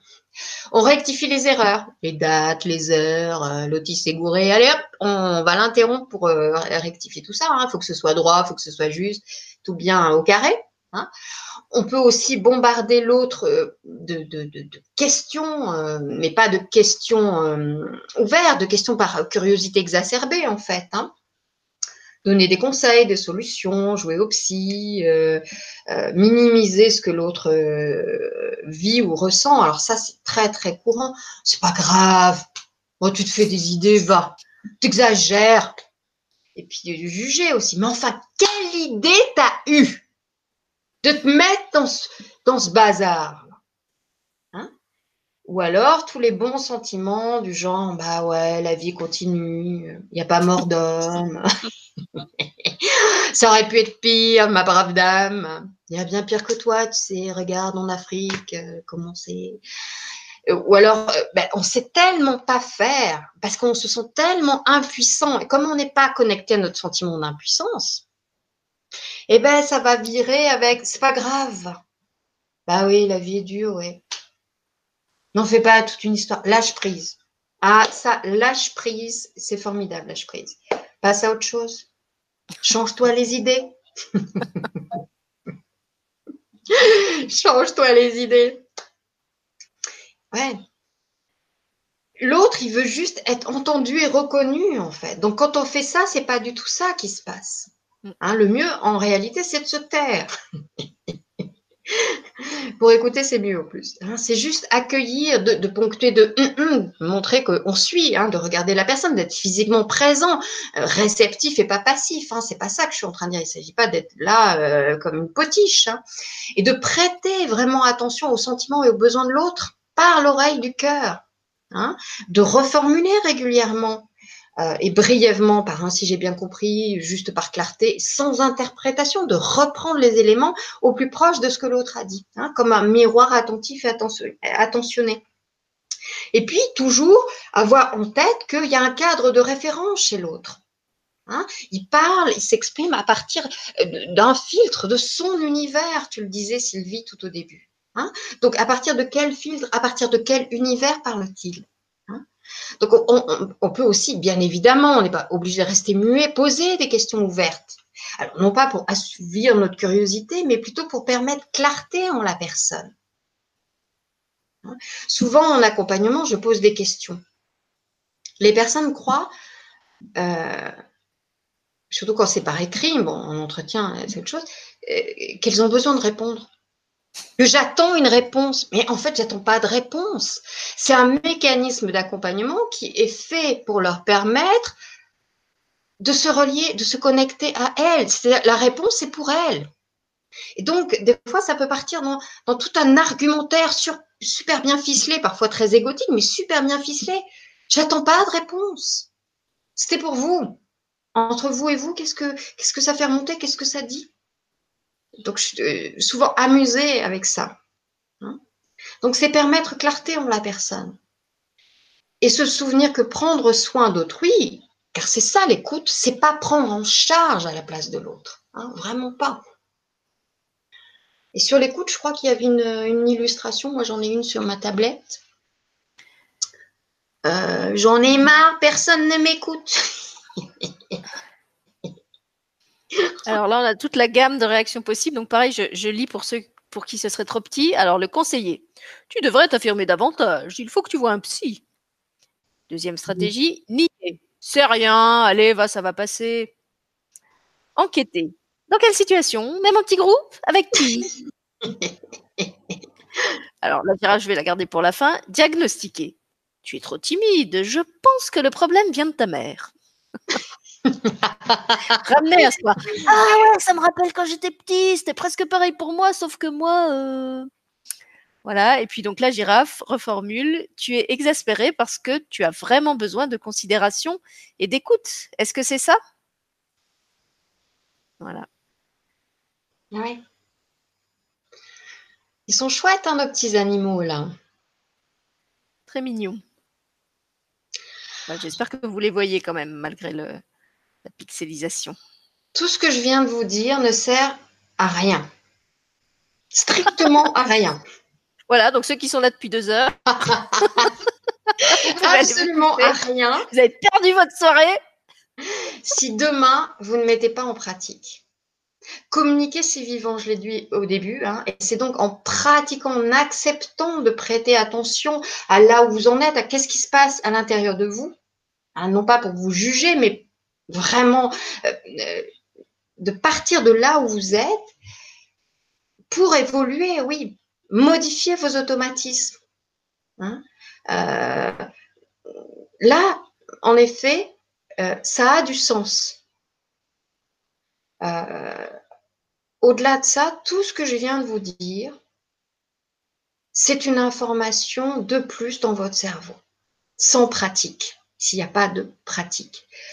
J'ai envie de, vous dire, dans cette pratique, amusez-vous aussi et d'abord, la communication, c'est vivant. il n'y a rien à juger des pas euh, que l'on fait dans ce champ-là amusez-vous aussi et d'abord. Avec les animaux notamment, là. j'ai toute ma gamme, que j'ai ressortie. Animaux. ah non, les animaux en image. Ils sont là, si, si, je les ai, là, je les ai retrouvés. ils sont un peu. Ils ont vécu, hein, certains. Euh, alors, les animaux, on veut voir. Vous les voyez ou pas Oui, bien sûr. Euh, il faut pas trop que tu bouges par contre, parce que sinon ils sont flous. il y a un, lion à la crinière euh, sèche. Parfois, il a la crinière mouillée. lui, c'est le chacal. Et j'espère que tu vas les prendre pour l'atelier. Oui, oui, c'est prévu. Alors, voilà l'atelier. Donc, l'atelier, bravo Sylvie. Hein, tu as vu cette transition maîtrisée Puisque tu parlais d'être concret et que ça ne servait à rien de regarder la conférence si on ne passait pas à la pratique après. Euh, donc l'atelier jeudi 16, 20h30, le lien, euh, j'imagine qu'il est quelque part. Ils le recevront à l'inscription. On avait dit que le lien pour s'inscrire, on le donnerait à la fin de la conférence. Donc je vais le poster euh, là. Donc c'est une plateforme privée, ça veut dire que vous pouvez venir avec des situations qui sont plus personnelles. tu veux expliquer peut-être un petit peu Sylvie comment ça marche? Alors attends, je vais juste me remettre en caméra et il y avait plus d'images après à passer hein, dans le PDF, c'était la dernière? Euh, je pense, oui. C'était fini. Oui, après c'était la conclusion. Voilà, donc l'émission de ce soir se poursuit pour ceux qui le souhaitent par un atelier qui a lieu donc jeudi 16 de 20h30 à 22h. Ça va durer une heure et demie euh, environ. C'est sur une plateforme euh, qui s'appelle Zoom, qu'on a déjà utilisé pour d'autres ateliers. Pour ceux qui suivent ma chaîne, il y a Nathalie qui me distrait avec ses peluches. Alors, donc c'est sur une plateforme qui s'appelle Zoom. Et pourquoi sur Zoom par rapport au Hangout? C'est vrai que Zoom permet plus d'interactivité. Sur le Hangout, vous ne pouvez communiquer avec nous que par le chat. Euh, sur Zoom, vous pouvez communiquer par la voix, euh, puisque vous avez aussi des micros et éventuellement en caméra pour ceux qui acceptent de se montrer. Donc, on est vraiment comme dans une salle euh, physique où on serait assis tous ensemble et où on peut se parler de vive voix. Donc, pour un atelier sur la communication, ça nous semblait quand même euh, important avec Nathalie qu'on soit tous sur un pied euh, d'égalité. Et donc, comme on l'a dit, c'est un atelier qu'on souhaite euh, éminemment pratique. Nathalie a apporté beaucoup de, connaissances à travers l'émission de ce soir, même si ça a été aussi illustré d'exemples concrets et de, des petites images qu'elle avait mises dans le PDF. mais c'est vrai que notre envie, je vais les mettre en gros plan quand même les peluches, si on les voit pas.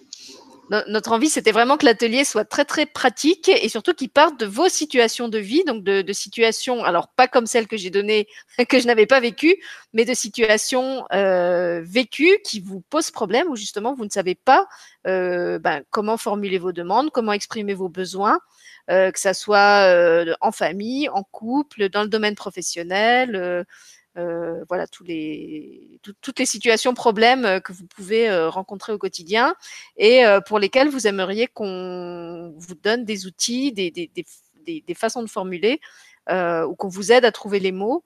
Pour, bah pour justement trouver une, une, une, résolution qui satisfasse et vous et là où les autres personnes qui sont concernées par la, par la situation problème.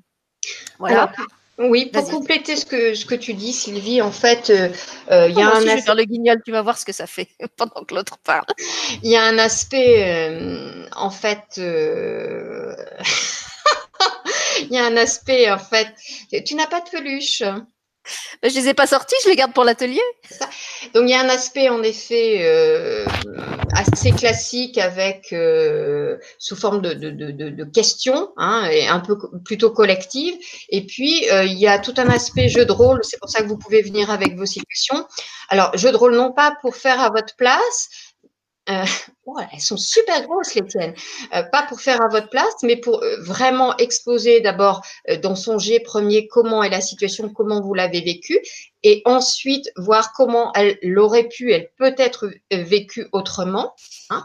Et puis il y a tout un un outil que l'on peut expérimenter ensemble qui est euh, là qui fait appel plus à l'énergétique, toujours sur la base d'un jeu de rôle, mais plus à des mouvements énergétiques qui permettent une résolution sur d'autres plans en fait. Hein. Donc il y a un aspect très classique, un aspect euh, jeu de rôle où, ça peut être euh, aussi ludique et un aspect euh, énergétique, euh, voilà, pour que ce soit plus clair pour vous. Et en effet, sur une plateforme interactive privée, euh, soit avec le micro simplement ou la caméra, comme l'a très bien dit Sylvie.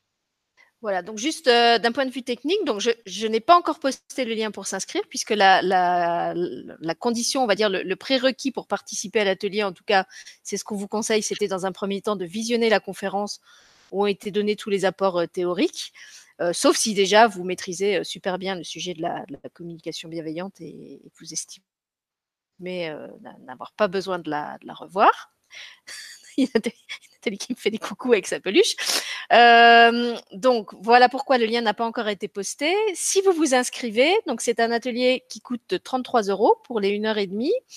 vous allez recevoir de ma part dans les heures après votre inscription un lien Zoom qui va vous permettre de tester la plateforme et de voir si vous arrivez à vous y connecter. Et ensuite, vous allez recevoir le jour de l'inscription, je précise, pas avant, donc ne vous inquiétez pas si vous n'avez rien avant le jeudi 16, euh, le lien avec la salle de réunion effective où se fera l'atelier.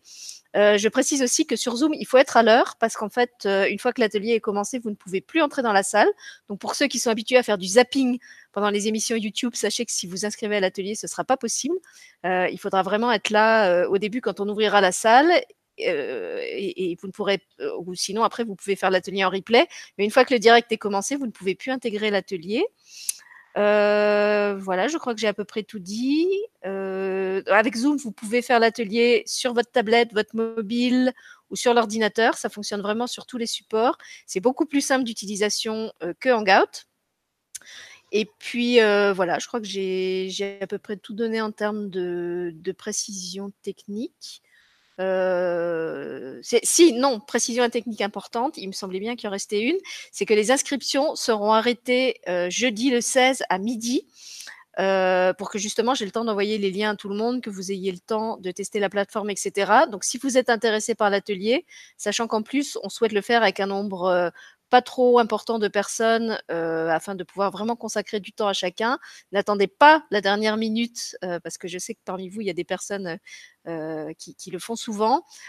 pour vous inscrire, jeudi, après jeudi midi, il sera trop tard et même si vous pouvez le faire avant, c'est mieux. Inscrivez-vous dès ce soir. Je vais poster le, lien et vous pouvez vous inscrire à l'atelier, sachant que au-delà d'un certain nombre de personnes, de toute façon, on va, on va clôturer les inscriptions parce qu'on ne veut pas avoir un groupe trop important pour que chacun puisse s'exprimer. Et puis une dernière précision, c'est un atelier, donc on compte vraiment sur vous pour le faire vivre avec nous. Ce soir, c'est nous qui avons animé la conférence, enfin c'est surtout Nathalie.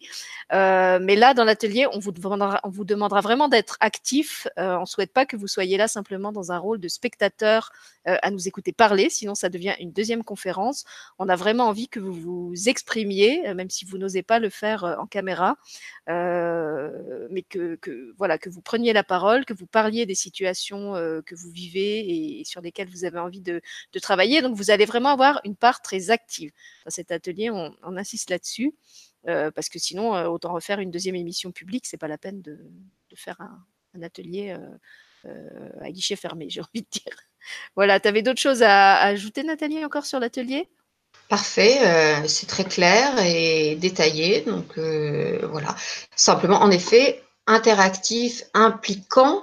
Euh, et c'est pour ça qu'on a choisi de le faire sur plateforme privée, en fait, pour que vraiment vous soyez à l'aise, hein, non pas sur un outil public. Voilà, c'est dans l'intimité. Voilà, hein, pour que les personnes soient plus à l'aise, que vous soyez beaucoup plus à l'aise pour, pour votre expression et, jouer, entre guillemets, jouer les situations euh, euh, qui vous sont euh, personnelles, propres. Je précise aussi que même si c'est sur une autre plateforme, il y a un replay. Donc pour ceux qui s'inscrivent parce qu'ils ne peuvent pas le faire le soir-là et qui veulent le faire en replay, ça marche en replay. Évidemment, c'est moins interactif. Donc c'est mieux si vous pouvez être là en direct justement pour parler de vos, situations. Après, si ça vous intéresse de, suivre l'atelier pour écouter ce que les autres ont dit et les, les problématiques qui ont été évoquées, là je pense qu'il faudra qu'on en discute avec le groupe en fonction des, situations qu'ils vont soumettre. Est-ce qu'ils acceptent euh, que ce soit un, atelier qui soit euh, vendu en replay à ceux qui éventuellement souhaiteraient le faire Ou est-ce que dans les situations évoquées, euh, c'est trop personnel et ils souhaitent que ça reste en replay seulement pour les personnes qui auront participé au direct Après, on n'est pas non plus dans un truc thérapeutique, donc on, verra en fonction des situations qui seront évoquées. Voilà, moi je pense que c'est à peu près tout ce que je voulais dire. Il est 22h55, c'est un, joli, euh, joli chiffre pour terminer. On voulait juste encore faire un petit coucou à la personne, on l'a fait en, cours d'émission, mais je vais le refaire à la fin pour les personnes qui auraient pris en cours. Euh, on voulait faire un petit coucou à la personne euh, qui a fourni bon nombre d'illustrations au PDF que Nathalie a utilisé pour la webconférence d'aujourd'hui. Rappelle-moi son prénom. Gribouille. Léa, voilà, Léa Gribouille. oui. C'est un pseudo, hein, c'est le, le, nom de son blog et je crois qu'elle a aussi une page Facebook, si j'ai bonne mémoire, euh, sur laquelle vous pouvez retrouver tous ses dessins et toute la réflexion qu'il y a autour euh, de, de, la communication bienveillante. Elle vous explique que c'est sa passion et elle a justement ouvert un, un compte Tipeee euh, pour, euh, ben pour les gens qui souhaitent la soutenir euh, dans ce travail qu'elle fait avec ses, dessins, son blog, sa page Facebook. Donc ce lien, lui, est déjà présent sous la conférence. Donc vous y avez accès tout de suite si vous le cherchez et puis je le remettrai encore sur le chat tout à l'heure. Voilà, donc pour ceux qui veulent euh, et qui en ont envie, on se retrouve avec Nathalie euh, jeudi soir à 20h30 sur Zoom. Euh, donc, ne nous cherchez pas sur YouTube, on n'y sera pas. Et puis moi, je vous retrouve pas demain parce qu'il n'y a pas d'émission, mais mercredi avec Gaël Robert pour l'atelier sur la blessure de trahison dans la série des, des cinq blessures de l'âme. Et puis, je vous retrouve avec Gaël encore vendredi. Et puis, je rappelle aussi que ce week-end, on vous propose tout un week-end sur le thème de l'équilibre avec euh, Nicole Battista, où il y aura un soin le samedi soir et un atelier euh, le dimanche soir. Donc, si vous avez envie de travailler sur l'équilibre et entre autres sur l'équilibre euh, masculin-féminin, puisque Nicole avait dit qu'elle nous ferait travailler là-dessus, vous êtes bienvenus dans l'atelier et dans le week-end du 18 et 19 cette semaine. Voilà, merci Nathalie, en tout cas, d'avoir euh, proposé ce contenu riche à nouveau et, structuré. Les gens soulignaient encore une fois sur le chat à quel point c'était clair. Euh, donc, je crois que ça leur a bien parlé. D'ailleurs, il y, en a encore bon nombre qui étaient avec nous euh, malgré la, durée de l'émission. J'espère que d'autres prendront le temps de la regarder en replay parce qu'effectivement, je pense que c'était une émission intéressante où il y avait beaucoup de matière et surtout qui peut aider beaucoup de gens euh, au quotidien à améliorer leur, euh, bah, leur, relation, leur, euh, leur vie sociale par des, des, choses simples finalement dans ce que tu as, ce que proposé. on n'en a pas, hein, on n'a pas parlé de faire des, des postures de yoga compliquées. on n'a pas parlé de faire des soins de ceci ou de cela. On a juste parlé de s'exprimer à partir de ses besoins, choisir ses mots, rester aligné. voilà, donc des choses finalement qui sont à la portée de tout le monde, euh, qu'on soit spi ou pas spi, euh, ça n'a aucune importance. D'ailleurs, quelquefois, les non-spi euh, communiquent beaucoup mieux que les spi. c'est pas une, c'est pas un label, un label d'excellence en matière de communication. Donc en tout cas, merci Nathalie. il n'y a pas de lien de cause à effet. Non, je dis, il n'y a, pas de lien de cause à effet. Un grand merci à toi de, ce temps partagé, de, ces anecdotes, de euh, voilà, d'avoir euh, alimenté largement euh, cette conférence par tes expériences personnelles. Grand grand merci de toujours m'accueillir avec avec joie, bonne humeur et et aussi gratitude pour tout le, relais et tout le travail que tu poses ici sur ta chaîne. vraiment, je, souhaite que les gens, vraiment, les personnes prennent conscience de, du temps, de l'énergie et, et, de tout le cœur que tu mets dans cet outil-là. Vraiment, merci à toi. Merci. Et donc, je ne répondrai pas de rien, mais c'est de bon cœur. et je souligne, pour ceux qui ont eu le courage de rester du début à la fin euh, de la conférence et de résister à la fatigue et, à l'heure des repas, que Nathalie n'est presque plus bleue. Elle a commencé l'atelier complètement bleu et elle vire tout doucement au rose-violet. Donc, je pense que d'ici demain, elle, aura quitté le, mode plasmique pléiadien et, et retrouvé sa plasticité humaine, totalement humaine. En tout cas, on aura bien ri. On aura bien ri en amont avec ça quand on s'est découvert euh, euh, à la caméra juste avant que ça démarre euh, ainsi. Hein, vraiment, c'était drôle. Merci, bonne nuit tout le monde et merci de votre attention. Portez-vous bien. Merci. Et pour ceux qui seront là jeudi, eh ben, on découvrira la nouvelle couleur de Nathalie jeudi en direct sur Zoom. Bonne soirée à tous. Le Marsu se joint à moi pour vous souhaiter à tous une heureuse soirée. Et rendez-vous jeudi avec Nathalie, ses peluches et une bonne dose de fou rire sûrement encore. Bonsoir.